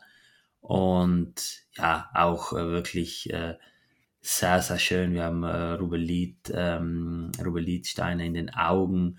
Wir haben äh, Brillanten, ganz viele. Wir haben dann auch noch, ähm, was haben wir denn dann noch? Äh, ich bin mir gerade nicht sicher. Das ist ja jetzt auch nicht, ah ja, diese, diese türkisen Einsätze. Also sehr, sehr schön. Und dann noch die letzten beiden Uhren ganz kurz, eben diese Van Cleef ähm, ist eine, eine Uhr mit Perlen, mit Rubinen, mit, mit großen Brillanten auch, äh, dann mit dem Quarzo-Werk. Ist so ein bisschen floral angehaucht, würde ich sagen. Verfolgt jetzt aber mhm. keine, kein, kein Thema wie die anderen Uhren. Und die Jacob Co., ähm, auch hier wieder ganz interessant, hat man eben dieses, dieses Metaverse-Thema aufgegriffen. Ähm, hat so einen Käfig in der Uhr, der natürlich auch ausgefasst ist und, und ganz, ganz viele verschiedene Schmucksteine wieder in einem sehr, sehr großen Gehäuse auch, also 44 Millimeter. Und wenn ich jetzt meinen Favorit ähm, küren müsste, dann wäre das tatsächlich, oh, das ist ganz schwierig, ganz schwierig. Also ich, ich, ich bin immer noch so ein bisschen am überlegen zwischen der, zwischen der Van Claire von der Apples und der Bulgari. Mhm. Ähm, die Bulgari ist sicher noch ein bisschen spezieller und ein bisschen ikonischer, das muss man einfach so sagen. Das ist einfach ein ganz, ganz besonderes Modell von Bulgari. Äh, die Van Cleef finde ich ein bisschen zurückhaltender, wenn man das in der Kategorie sagen kann, aber dennoch sehr, sehr schön. Und ja, ich glaube, ich würde mich einfach deswegen, weil ich auch ganz so ein bisschen zurückhaltender bin, für die Van Cleef entscheiden. Wie sieht es bei dir aus? Auch wenn es nicht deine Kategorie ist. Es ist nicht meine Kategorie. Insofern, ähm, die einzige Uhr, die, ich, die mich wirklich anspricht, ist tatsächlich die Takoya. Die sticht natürlich aber auch hier massiv heraus, weil sie einfach im Vergleich zu den anderen Uhren einen ganz anderen Look hat. Ja, ja ähm, absolut. Auch, auch absolut nicht verspielt ist. Ähm, die finde ich tatsächlich auch beeindruckend, äh, weil wir einfach hier diese, diese Lab-Grown Diamonds haben, diese ähm, ja, laborgezüchteten Diamanten, die sich quasi direkt nahtlos in dieses Gehäuse einfügen. Okay, das, das wusste ich halt nicht. Ich wusste nicht, dass die Lab-Grown sind. Also ja, das, das ist halt genau, das ist halt genau die, diese Geschichte hier dahinter. Man äh, quasi, man kann diese Diamanten halt so in der Form züchten, dass sie halt genau diese, dieser Gehäuseform folgen. Man kann sie aber auch so schleifen. Deswegen, das ist jetzt meiner Meinung nach. Man, man kann sie auch so schleifen, aber, aber genau, also die werden natürlich auch noch geschliffen, aber da, letztlich ist das, ist es hier der Gedanke, dass man quasi diese, diese Steine hat, die äh, wirklich die quasi das Gehäuse mit ausmachen. Und ähm, das ist kein Gehäuse, was quasi mit, mit Steinen besetzt ist, sondern wo die Steine halt so in das Gehäuse richtig eingearbeitet sind und fester Bestandteil dessen sind. Äh, das ist ein bisschen die Story dahinter. Das heißt, das wäre persönlich mein Favorit, wenn ich mir das Ganze jetzt so an, an ansonsten anschaue, so in Bezug auf, naja, das Jewelry eher so verspielt ist, floral, wie auch immer, ähm, dann wäre ich bei der Bulgari. Ähm, die ist einfach, diese Serpenti ist für mich auch eine Uhr, die ich gerade an Damenhandgelenken irgendwie sehr gerne sehe, die ich cool finde. Und das ist tatsächlich auch der Sieger gewesen dieser Kategorie, muss man auch dazu sagen. Auch ähm, verdient. Ja, absolut. Also es ist, das ist auch eine Uhr, die zumindest in dieser Schmuckuhrenwelt oder in dieser Damenuhrenwelt schon auch so Richtung ikonisch geht mittlerweile, ja, finde ja. ich. Also das ist schon, das ist ein Design, das ist sehr wiedererkennbar, das ist sehr bekannt, auch wer sich halt äh, mit diesen Themen beschäftigt. Und ähm, wenn du so eine Uhr mal ab und zu in einem, auf einer Veranstaltung oder so an so einem Damenhandgelenk siehst, das ist schon, das ist schon cool. Also die, die, die hat immer wieder was, finde ich. So, dann lass uns zu der nächsten Kategorie gehen. Ähm, es bleibt verspielt, es wird aber äh, weniger schmuckig, sondern jetzt geht es um das Thema Artistic Crafts. Und ähm, Hintergrund dieser Kategorie ist eigentlich, dass es hier gar nicht um eine spezielle Kategorie von Handwerkskünsten geht, sondern ähm, hier werden Handwerkskünste ausgezeichnet, keine Ahnung, wie das Emaillieren, wie das, ähm, keine Ahnung, Setzen von Steinen, Gravieren, äh, Skelettieren, also wirklich so Handwerkskünste die sich halt in Uhren widerspiegeln. Und wir haben jetzt hier ähm, die als, als Teilnehmer wieder Audemars Piguet ist mal wieder vertreten mit der Code 1159. Grand Sonnerie Carillon Super Sonnerie, auch eine Uhr, über die wir hier schon im Podcast mal gesprochen hatten. Dann haben wir eine Beauvais, die Amadeo Skeleton Tourbillon. Dann haben wir eine Hermes, ach so, Hermes äh, Story. Ähm, eine Uhr, die ich vom Zifferblatt her irgendwie ganz, ganz cool finde tatsächlich. Dann haben wir eine Hublot mit der Classic Fusion Takashi Murakami Sapphire Rainbow, auch eine Uhr, die ihr euch auf jeden Fall mal anschauen solltet, wenn ihr die Möglichkeit habt, zum Beispiel mal eine Hublot-Boutique zu besuchen. Äh, die ist tatsächlich ganz Ich glaube, das wird schwierig, gemacht. sich die anzuschauen, was ich so die Erfahrung machen konnte. Ist die, ist die Nachfrage so hoch? Ja, oder ist ja, so selten? das ist wirklich okay. schwierig. Okay. Also ich hatte sie bei der Watches and Wonders, äh, hatte ich sie in, in, der, in, der, Hand gehabt und ich weiß nämlich, dass mir damals dann auch die Boutique in Frankfurt geschrieben hatte, wir haben die bald da ähm, und können sie dir zeigen. Da habe ich gesagt, ich habe es aber schon gesehen. Aber gut, wahrscheinlich, ja, hast, hast du recht, aber kommen wir gleich nochmal drauf zu sprechen. Dann äh, die Van Cleef Arpel Charme Cousinel Feeric Watch. Ich hoffe, ich habe das richtig ausgesprochen, immer ein bisschen schwierig. Und dann haben wir eine Wutiline äh, GQ. Ähm, eine Uhr tatsächlich, die ich so bis dato gar nicht kannte, habe ich tatsächlich jetzt erstmal nicht im Rahmen dieses Wettbewerbs so gesehen. Und ähm, sind auf jeden Fall paar, äh, paar ganz, ganz interessante Stücke dabei. Ähm, lass uns vielleicht mal kurz anfangen mit der äh, Code 1159. Ähm, das ist die, ja, die, diese Grand Sonnerie, Carillon Super Sonnerie. Also äh, wir haben hier einen Minute Repeater, ähm, und wir haben vor allem dieses ähm, außergewöhnliche, ja, handgeoschierte ähm, Blatt, was ich, ich weiß jetzt gerade mehr gar nicht, Jan von, von Kennel, ich habe das gerade schnell gegoogelt, ähm, von, von ihm quasi umgesetzt wurde. Also das ist so ein, ähm, ja, ein Geoschiermeister oder Künstler aus der Schweiz. Und ähm, das, das Blatt ist wirklich, finde ich, unglaublich faszinierend. Zumindest auf Bildern finde ich es immer wieder spannend. Ich würde es gerne mal live sehen, weil ich glaube, das hat einen ganz, ganz tollen Effekt. Das ist, ja, das sind, das sind, ich wollte erst sagen, es sind so konzentrische Kreise, aber eigentlich sind es keine Kreise, sondern es sind eher so, so Wellen, die quasi sich um das Zifferblatt erstrecken.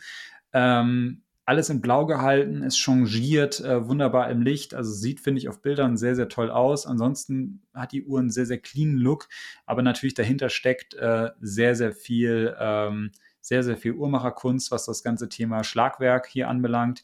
Die Uhr ist, äh, ist ein Piece Unique, ähm, Listenpreis 80.000, äh, 80.000, 820.000 äh, Schweizer Franken. Äh, Weißgoldgehäuse, ich glaube, wir hatten sie bei Vorstellung auch hier im Podcast schon mal besprochen, ähm, ist so eine, die für mich gedanklich hier so ein bisschen raussticht, ähm, weil sie auf den ersten Blick gar nicht so verspielt wirkt wie die anderen Uhren, aber wo halt ganz, ganz viel dahinter steckt. Ähm, Ansonsten, ähm, weil wir es eben schon vielleicht kurz genannt hatten, auch mal vielleicht auf diese Hublot eingehen, diese äh, Sapphire äh, Murakami. Äh, Takashi Murakami, ein japanischer Künstler, ähm, tatsächlich kannte ich den jetzt auch nicht, bevor hier äh, bei Hublot ähm, oder mit Hublot zusammen was gemacht hat, aber das ist natürlich auch immer so eine, so eine Frage der Bubble, in der man sich bewegt.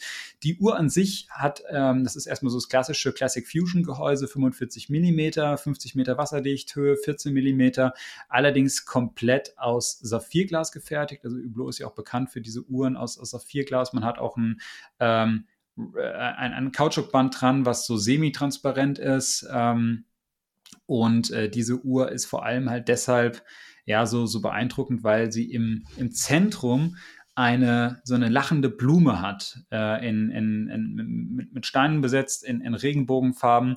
Und das Faszinierende ist, wenn du diese Uhr dann, ähm, dann bewegst, dann drehen sich dreht sich diese, diese, diese, diese, die drehen sich diese Blüten der Blume so im, im Kreis und das verschwimmt dann und es wird wirklich wie so ein schillernder Regenbogen am Handgelenk. Ist ein ähm, toller Effekt, sieht, sieht äh, finde ich, unglaublich äh, faszinierend aus und äh, ist eine Uhr, die einem tatsächlich auch so ein bisschen so ein Lächeln ins Gesicht zaubert. Also wie gesagt, ich hatte sie bei der Watches and Wonders in der Hand gehabt und ich dachte erst so, naja gut, ist jetzt nicht so meins und dann legst du sie ans Handgelenk und wackelst so mit dem Arm und dann fängt das alles an so zu, zu drehen und irgendwie, also das, das weiß zu begeistern tatsächlich, muss man sagen. Also die hat mich auch in echt wirklich geflasht. In Summe sind es 487 Steine, äh, die da verbaut sind, ähm, diverse Rubine, Saphire, äh, und, und weitere Steine. Ich bin nicht tief in diesem ganzen Stein-Game äh, drin, aber ähm, ja, ich, ich finde das äh, auf jeden Fall ein, ein, cooles Teil und die hat mich auch in echt wirklich ähm, geflasht. Ansonsten, ich weiß nicht, Raf, gibt es eine Uhr, die, auf die du nochmal besonders eingehen möchtest? Also das ist ja auch so ein, eins meiner Lieblingsthemen, würde ich sagen. Und äh, ich finde die grundsätzlich mit Ausnahme Laudemar Piguet und äh, Hublot ähm, alles schön, weil bei Laudemar Piguet hat man halt dieses, ja, dieses radiale ähm, Guilloche-Muster. Bei der Murakami hat man halt diesen bunten Besatz, ja. Aber da finde ich die anderen einfach nochmal faszinierender, wo man einfach nochmal ja, wirkliche Handwerkskunst drin hat. Nicht, dass es bei den anderen nicht der Fall wäre, aber bei der Beauvais zum Beispiel hat man ein auf Perlmutt gemaltes Motiv. Man hat Handgravur. Ähm, bei der MS hat man dann auch, äh, ich glaube, das ist sogar, hm, so dürfte sogar Textil sein. Ich bin mir da auch nicht ganz, ja, okay, das ist Market, Marketry, Marketry ich weiß den deutschen Begriff nicht, also sind alles ganz, ganz kleine Holzsegmente, die da zusammengesetzt wurden. Äh, wieder Van Cleef hier vereint mit einer Uhr mit sehr, sehr schönem äh, Steinbesatz und eben auch äh, einem, einem ähm, Cabochon Email auf Perlmutt wiederum. Mein Favorit, glaube ich, rein optisch dürfte die Vultulinen sein, eben mit dieser, mit dieser japanischen Technik des Lackierens auf dem Ziffernblatt in Verbindung mit einem mit einer Weltzeituhr, wo dann auch noch das Werk dazu kommt. Ich zähle hier auf dem Werk gerade 1, 2, 3, 4, 5, 6 Innenwinkel auf den ersten Blick. Also dieses, diese extrem kompliziert auszuführende Finissage. Und mhm. ja, deswegen äh, sehr, sehr schöne und sehr, sehr wichtige Kategorie ist für mich persönlich auf einer Ebene mit den Komplikationen, weil ich es persönlich eben auch als Komplikation sehe. Also das fertige Produkt ist nicht mehr kompliziert, aber die Herstellung ist es und das macht es für mich aus. Ja, absolut. Es ist natürlich auch eine Kategorie, die ähm, jetzt im ersten Moment so ein bisschen so schmuckig wirkt und was man deshalb auch so ein bisschen abtut. Ich muss auch zugeben, ich bin jetzt auch keiner, der sich da ganz oder der, der sich da sehr für begeistern kann, aber ähm, es ist natürlich, da steckt ganz, ganz viel Handwerkskunst dahinter und ich, deshalb finde ich das auch gut, dass man dem eine eigene Kategorie widmet. Äh, Sieger ist am Ende geworden die Wutilein und ähm, das sicherlich auch zu Recht. Ähm, die Uhr ist aus handwerklicher Sicht auf jeden Fall sehr, sehr beeindruckend. Die ist auch optisch, finde ich, auch schön. Also man kann sich die gut anschauen. So, ähm, wir haben noch drei Kategorien vor uns. Lasst uns gucken, dass wir die auch noch abhandeln. Die nächste Kategorie ist es eine Kategorie jetzt eher so in diesem, ähm, ja, nicht, nicht Einstieg, Einstiegspreissegment, aber in dem Preissegment zwischen 3.500 und 10.000 Schweizer Franken. Und das ist die Petite Aiguille. Ähm, das sind also Uhren, die schon für eine Vielzahl der, der, der potenziellen Käufer da draußen irgendwie auch er erreichbar sind, erschwinglich sind, wo es jetzt nicht nur ganz um diese Extreme geht.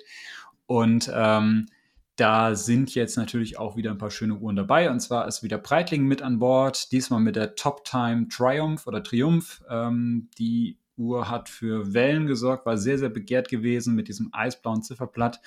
Ähm, dann haben wir eine Uhr, die tatsächlich kannte, kannte ich auch noch nicht, äh, vor eine, eine Gelfman EN oder In16 Nixie.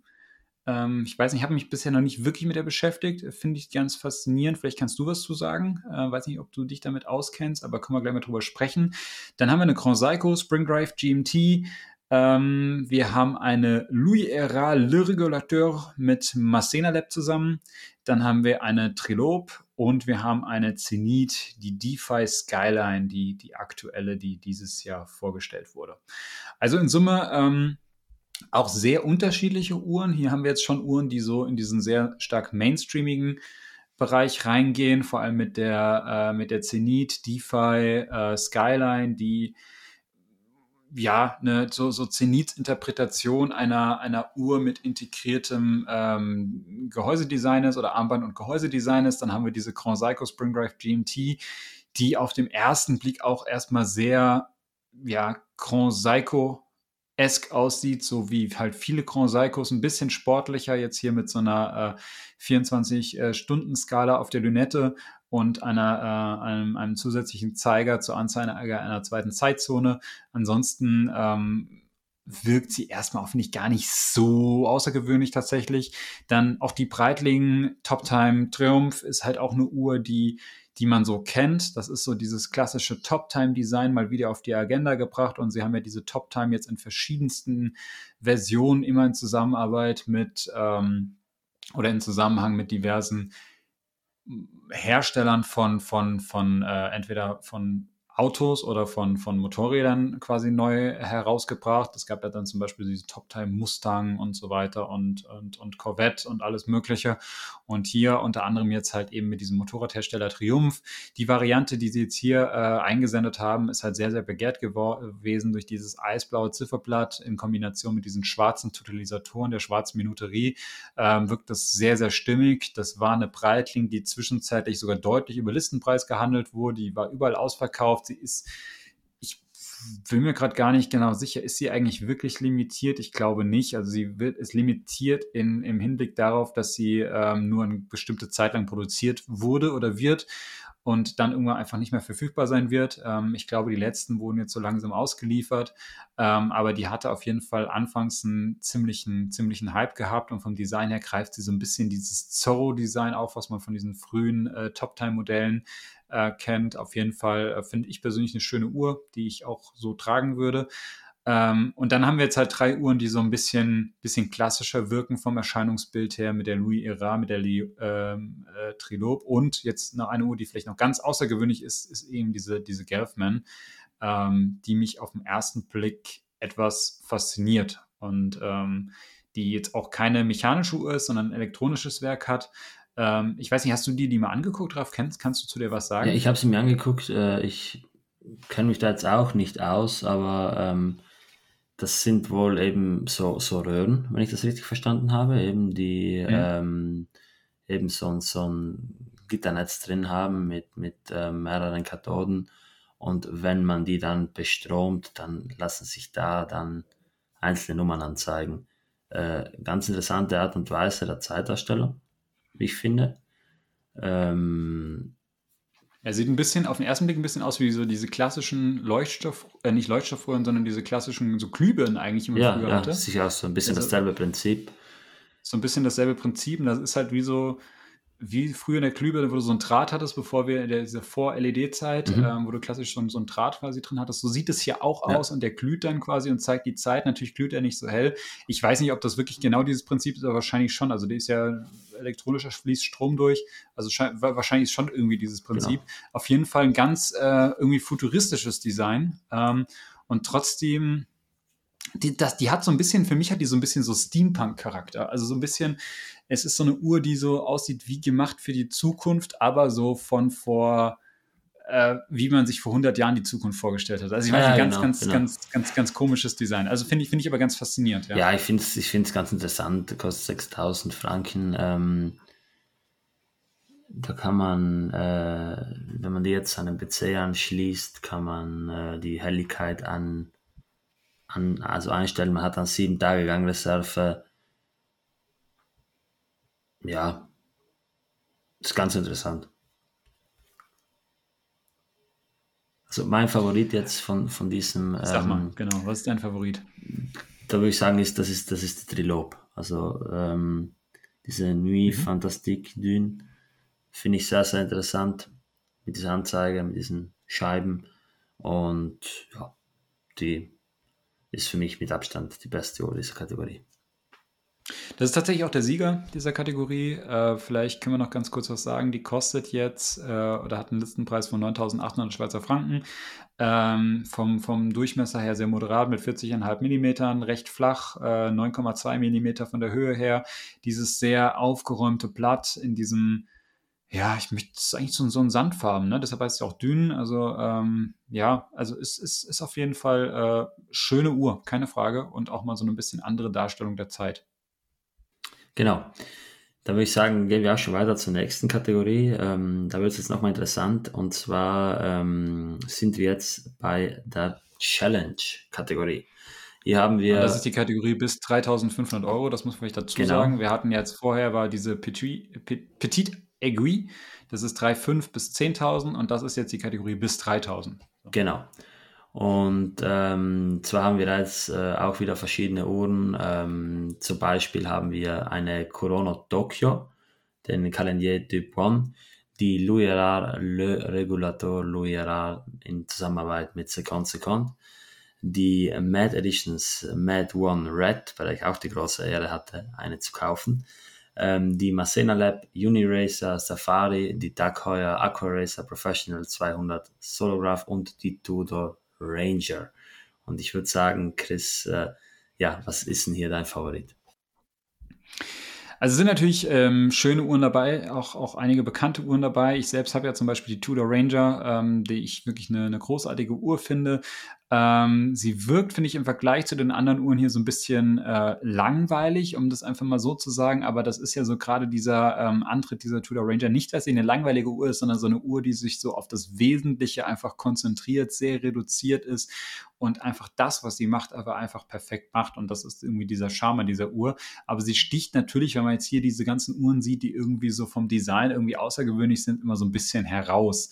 Ähm, dann, ja, diese Takoya Solargraph, ähm, auch eine Uhr, über die recht viel, vor, viel geredet wurde, dass sie vorgestellt wurde. Komplett schwarze Uhr, hat aber ein Solarquarzwerk verbaut. Ähm, das heißt, das Zifferblatt ist quasi ähm, gleichzeitig sind das so, äh, nicht, wie sagt man, nicht, nicht, also so, so eine Solarzelle quasi. Ähm, und ähm, darüber lässt sich die Uhr dann quasi äh, aufladen. Ähm, auch das so ein bisschen im Sinne der, der Nachhaltigkeit. Dann haben wir, ja, haben wir so, so, so zwei äh, Chrono, äh, sorry, nur ein Chronograph. Ich war jetzt komplett verwirrt hier vom Layout der einen Uhr, aber wir haben, wir haben äh, einen Chronograph hier noch an, äh, dabei und zwar die, die Massina Lab. Ähm, Massina Lab auch, auch, eine, auch ein Hersteller, der ähm, immer mal wieder so, so Stücke rausbringt, die sehr, sehr hohe Nachfrage haben, die sehr, sehr begehrt sind.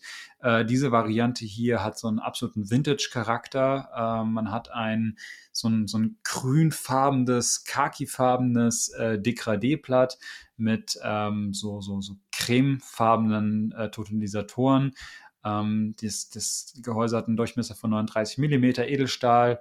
Ähm, ist eine Uhr, die ich eigentlich irgendwie ganz cool finde optisch. Mir persönlich hat äh, ganz gut gefallen die Corono Tokyo äh, Calendrier Type 1.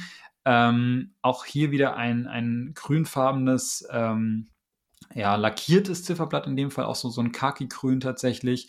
Und äh, man hat zwei äh, guillochierte ähm, Totalisatoren oder, oder, oder Hilfszifferblätter, Totalisatoren, also Hilfszifferblätter sind es in dem Fall. Allerdings, jetzt deshalb war ich gerade eben verwirrt, aber das hat mich damals schon bei Vorstellung dieser Uhr verwirrt. Ähm, man denkt auf den ersten Blick, weil diese beiden Hilfszifferblätter auf 9 und auf 3 Uhr sind, dass es sich hierbei um einen Chronographen handelt. Tatsächlich ist es aber einfach nur eine Kalenderanzeige. Also wir haben ein, ein, ein, ein Datum auf äh, 6 Uhr, wir haben eine Wochentagsanzeige auf 9 Uhr und wir haben eine Monatsanzeige auf äh, 3 Uhr. Und vom Look her denkt man deshalb auf den ersten Blick, man hat hier einen, ähm, ja, einen, einen, einen Chronographen, aber tatsächlich ist es ein Kalender. Ähm, das ist das, was mich an dieser Uhr ein bisschen stört, weil es irgendwie nach was aussieht, was sie nicht ist. Und trotzdem ist es natürlich auch viel Komplikation, was da drin steckt. Auch eine schöne Uhr. Ähm, mein persönlicher Favorit, Raff, äh, aber über die Uhr kannst du am besten was sagen, ist aber tatsächlich die Matte One Red. Und ähm, da würde ich jetzt einfach dir mal das Wort überlassen, weil ich glaube, die Uhr, da, da, kannst du ein bisschen was zu sagen. Ja, genau. Also ähm, ansonsten finde ich eigentlich die Uhren in der Kategorie ja, geht so. Also ich, die Louis Ara finde ich cool, ähm, weil ich einfach ein Fan von Second Second bin. Ähm, die Corona, ja, ist nicht mein Fall. Das sieht falsch aus, wenn du mich fragst. Ähm, die anderen sagen mir jetzt nichts. Klar, Tudor Ranger ist eine solide Uhr, brauchen wir gar nicht drüber sprechen soll, ist Uhr. Aber natürlich die Mad One, äh, da ist äh, den Jungs von MBNF einfach ein, ein, richtig großer Wurf gelungen. Das ist ja keine MBNF, das ist eine Mad Edition. Die Mad Edition One Red, die kam anfangs ja in Blau raus für den Tribe, also für Freunde und Familie und eben Kunden von MBNF. Äh, dann wurde eben die, die Mad ähm, One Red gelauncht, die war dann etwas teurer, aber die konnte dann ein gewisser Kreis, äh, zu dem ich mich äh, glücklicherweise auch zählen kann, äh, durfte die dann vorbestellen und dann wurde die später nochmal in einem Raffle ausgegeben. Und ja, man hat eine Uhr mit äh, 42 mm, glaube ich, in einem Miyota-Werk, äh, einseitig aufziehender Rotor, das ist ganz wichtig, weil wenn man sein Handgelenk bewegt, dann dreht sich dieser Rotor immer so. Man hat äh, Leuchtmasse auf dem Rotor und auch auf der seitlichen Zeitanzeige dieser Uhr. Also die macht im Dunkeln eine Richtigwelle und ist alles in allem eine sehr, sehr coole Uhr, ähm, die für die 3125 Franken, die sie kostet, unfassbar viel Spaß macht und meiner Meinung nach den Preis definitiv verdient gewonnen hat. Genau. So, und dann würde ich sagen, kommen wir auch zu der letzten Kategorie. Hast du, hast du eine Uhr, die für dich so der absolute Favorit ist in dieser Kategorie? Welche, welche würdest du wählen, wenn du wählen müsstest? Oh, ganz schwierig. Ich glaube, ja, ich glaube, die, die, die Van von der Apple sind im Moment die Fontaine Oisue Automaton. Das ist tatsächlich, Raff, du bist, bist heute da gut drin, äh, die Gewinner, die raus. Ich muss dazu sagen, zu meiner, also ich muss dazu sagen, ich habe mir die Gewinner nicht angeschaut, gell? Also fairness halber. Ich habe sie mir nicht angeschaut. Ich, ich, weiß, ich weiß, ich weiß das, aber der, der Hörer weiß es nicht. ähm, nee, tatsächlich ist das auch die, die Siegeruhr. Also das ist eine Uhr, guckt euch die einfach mal an. Das ist quasi, sieht aus wie so ein Brunnen, da sitzen zwei Vögel ähm, und ähm, da wird, wo, wo, wie wird denn da genau die Zeit dargestellt, frage ich mich gerade. Also wir haben unten, unten, unten an dieser Anzeige. Komplett nur unten, ne? Mhm. Okay. Du hast da eben so ein Blatt, das glaube ich rotiert und mich nicht täuscht. Okay. Also jetzt, das also, ist jetzt äh, nebenbei erwähnt auch meine Bewerbung für die Mitgliedschaft in der Academy. Also wenn das jemand vom GPHG hört, bitte einfach Mail an deinbaraff.gmail.com. Genau, also Raff, Raff ist ja. sehr gut darin, schon die Gewinner rauszusuchen, ohne wir zu sind, wissen, Wir sind einer Meinung. Und, genau, ja, also deshalb, Raff wäre gerne dabei. ja, also, ähm, auch das, ein, auch das ein schöner Sieger. So, das waren jetzt im Wesentlichen diese Kategorien. Jetzt gab es halt noch so ein paar Spezialpreise, die verliehen wurden. Ähm, das sind dann immer Preise, die übergreifend sind. Und bevor wir zu dem Gesamtgewinner kommen, würde ich einfach noch mal kurz sagen wollen, wer Gewinner in, in welcher weiteren Kategorie ist. Und zwar gab es den Innovation Prize. Ähm, da geht es wirklich darum, so, so was ist so das innovativste, die innovativste Uhr. Da hat eine Uhr gewonnen, über die wir auch ein bisschen länger gesprochen haben, und zwar die von Cleve and Apple Lady Apple Heure Floral Cerisier Watch, also diese Uhr mit den, was wir beschrieben hatten, mit diesen Blüten, die sich öffnen und schließen und dadurch die Zeit anzeigen. Also die hat quasi diesen Innovationspreis gewonnen. Finde ich auch okay, finde ich fair, ähm, weil die ist, die ist wirklich außergewöhnlich, war, glaube ich, auch in der Kategorie, äh, das war ja Ladies Complication, unsere, unsere, unser Favorit, meine ich. Dann haben wir den ähm, Audacity Prize. Äh, der Audacity Prize, das ist, ähm, jetzt bin ich gerade am, am, am, Fragen, was äh, überlege ich gerade, was, was steckt da nochmal dahinter? So ein bisschen Kühnheit, weil sowas gewagt Ja, genau, das, das, genau, also das, das, das ist auch wieder sowas, wo ich persönlich sagen muss, da wird halt noch ein Preis verliehen, der für mich schwer greifbar ist, was sich da wirklich dahinter verbirgt. Aber ja, es geht irgendwie so um, um nicht oder un oder nicht konformistische Darstellung, irgendwie ein sehr, sehr un ungewöhnlicher Ansatz an die Uhrmacherei. Und diesen Preis hat die äh, Bulgari Octofinissimo Ultra äh, gewonnen. Also auch diese Uhr hatten wir ja hier schon mal jetzt auch heute in der Folge umfangreich besprochen. Also diese extrem flache Bulgari Octofinissimo und äh, Raff, da hattest du ja schön ausführlich auch erklärt, warum du auch findest, dass diese Uhr so besonders ist, weil es halt eben äh, die, äh, lange Zeit jetzt die, die, flachste Armbanduhr der Welt war, aber vor allem halt, weil es auch wirklich noch eine klassische Armbanduhr ist mit den klassischen ähm, ja, Aufzugsmechanismus und, und, Stellmechanismus und so weiter. Also man hat quasi die, die Armbanduhr auf das flacheste Niveau, was man irgendwie kann, komprimiert, ohne zu sehr einen Kompromiss eingehen zu müssen, was auch so die Praktikabilität anbelangt, wie man es jetzt bei dieser Richard Mill hatte. Dann haben wir den Chrono, äh, Chronometriepreis. Also hier geht es eigentlich drum um das Thema Präzision. Was sind so die, die genauesten Uhren? Ähm, und dieser Preis ging an die Grand Seiko Kodo Constant Force Tourbillon. Obwohl, obwohl die weniger präzise sein soll als, als, eine, als eine Serie Rolex oder was ist da gewesen? Da hat man ja was gehört. Ja, ja, also kann, kann ich gleich auch noch was zu sagen. Also erstmal muss ich sagen, mein Herz ist dadurch ein bisschen besänftigt. Ähm, in, dem, in, der Kategorie Tourbillon hat sie ja nicht gewonnen, da war ja die, die Moser der, der, der Vorreiter oder der Spitzenreiter. Ähm, trotzdem hatte ich gesagt, ich freue mich, wenn Grand Seiko auch einen Titel holen würde und ich finde halt dieses Wirk wirklich beachtlich.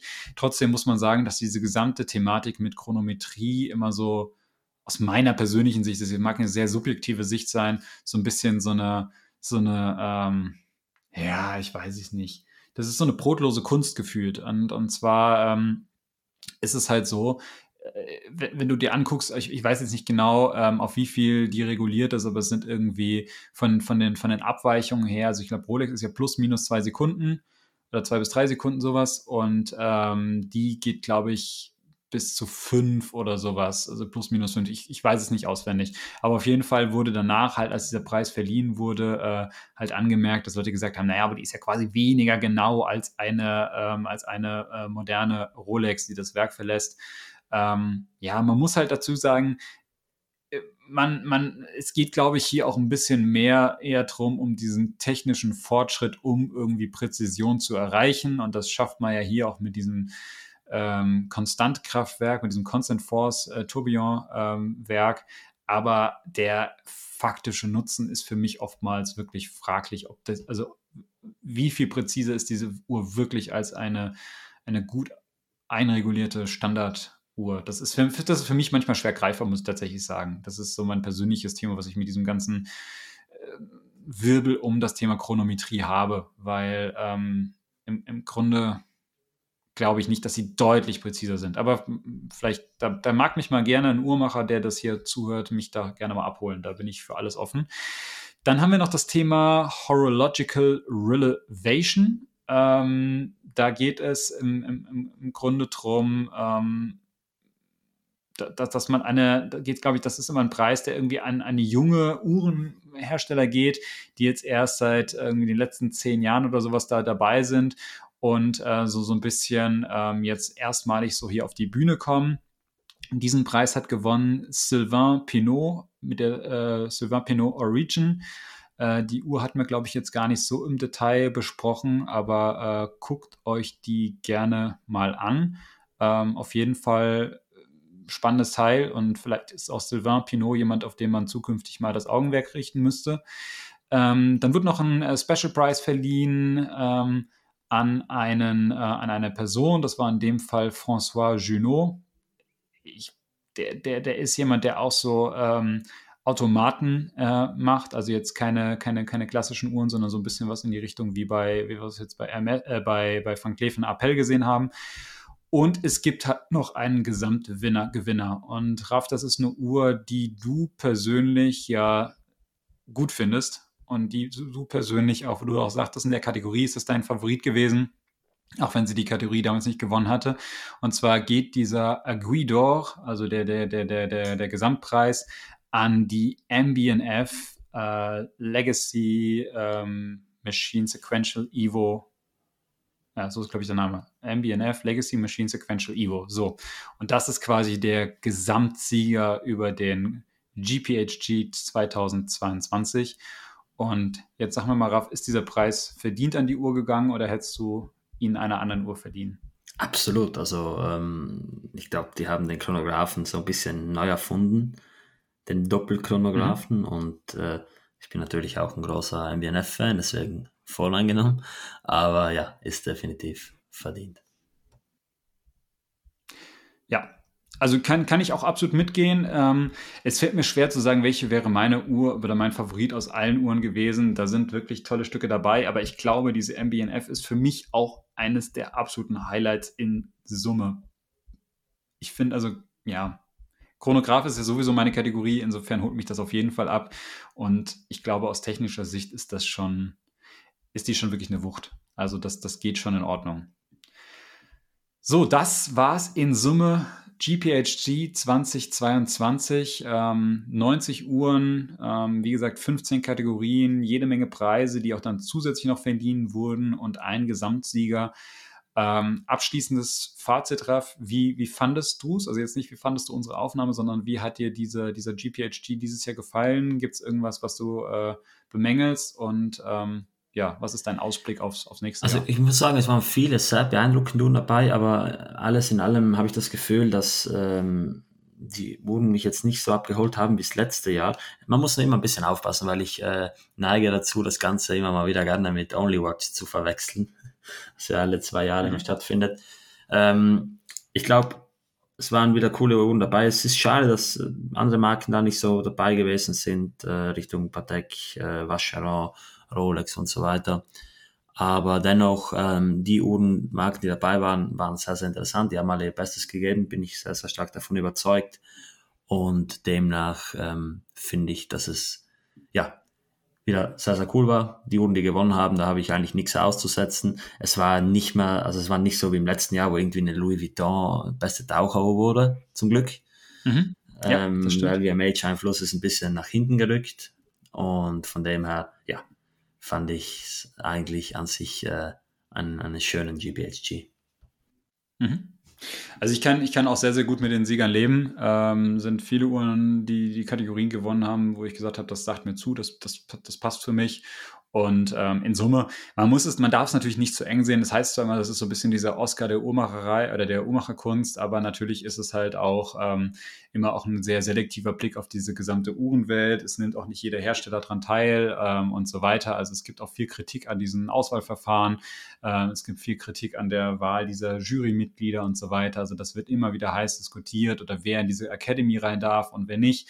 Ähm, das ist natürlich eine, alles eine ja, eine sehr äh, subjektive Sicht auf diese ganze Sache. Trotzdem finde ich persönlich diesen Wettbewerb immer sehr schön, weil er einfach nochmal so eine, so eine breitere Öffentlichkeit auf dieses Thema Uhrmacherkunst oder auf dieses Thema Uhrmacherei blicken lässt und man hier halt auch verschiedenste Kategorien hat, die halt auch wirklich abseits des Mainstreams sind. Ich meine, natürlich hat für mich das Thema Chronograph ist wirklich die einzig relevante Kategorie, das brauchen wir gar nicht drüber diskutieren, aber ähm, nichtsdestotrotz ist es ähm, ist, ist, es, ist es halt schön, dass du halt wirklich auch gewisse Sachen auf die Agenda bringst, die man so vielleicht im Alltag oder ähm, die man so, wenn man sich oberflächlich mit der Materie beschäftigt, jetzt nicht auf dem Schirm hat. Und das, das gefällt mir immer wieder. Es sind immer wieder neue Marken dabei, die man für sich entdecken kann. Und deshalb finde ich das per se auch echt gut. Und deshalb sprechen wir auch gerne hier drüber, weil es immer wieder spannend ist. Und Raff, ich würde sagen, wir haben jetzt Blick auf die Uhr. Wir haben jetzt auch wirklich einiges hier an, an Stunden, kann man jetzt heute schon auch sagen, runtergekloppt. Und insofern äh, sage ich jetzt von meiner Seite auch Danke euch da draußen fürs Zuhören. Danke, dass ihr so lange dran geblieben seid. Ich hoffe, ihr habt äh, Spaß dabei gehabt. Guckt euch die Uhren gerne mal im Detail an. Schreibt uns gerne gerne euer Feedback, welche Uhr euch am besten gefallen hat.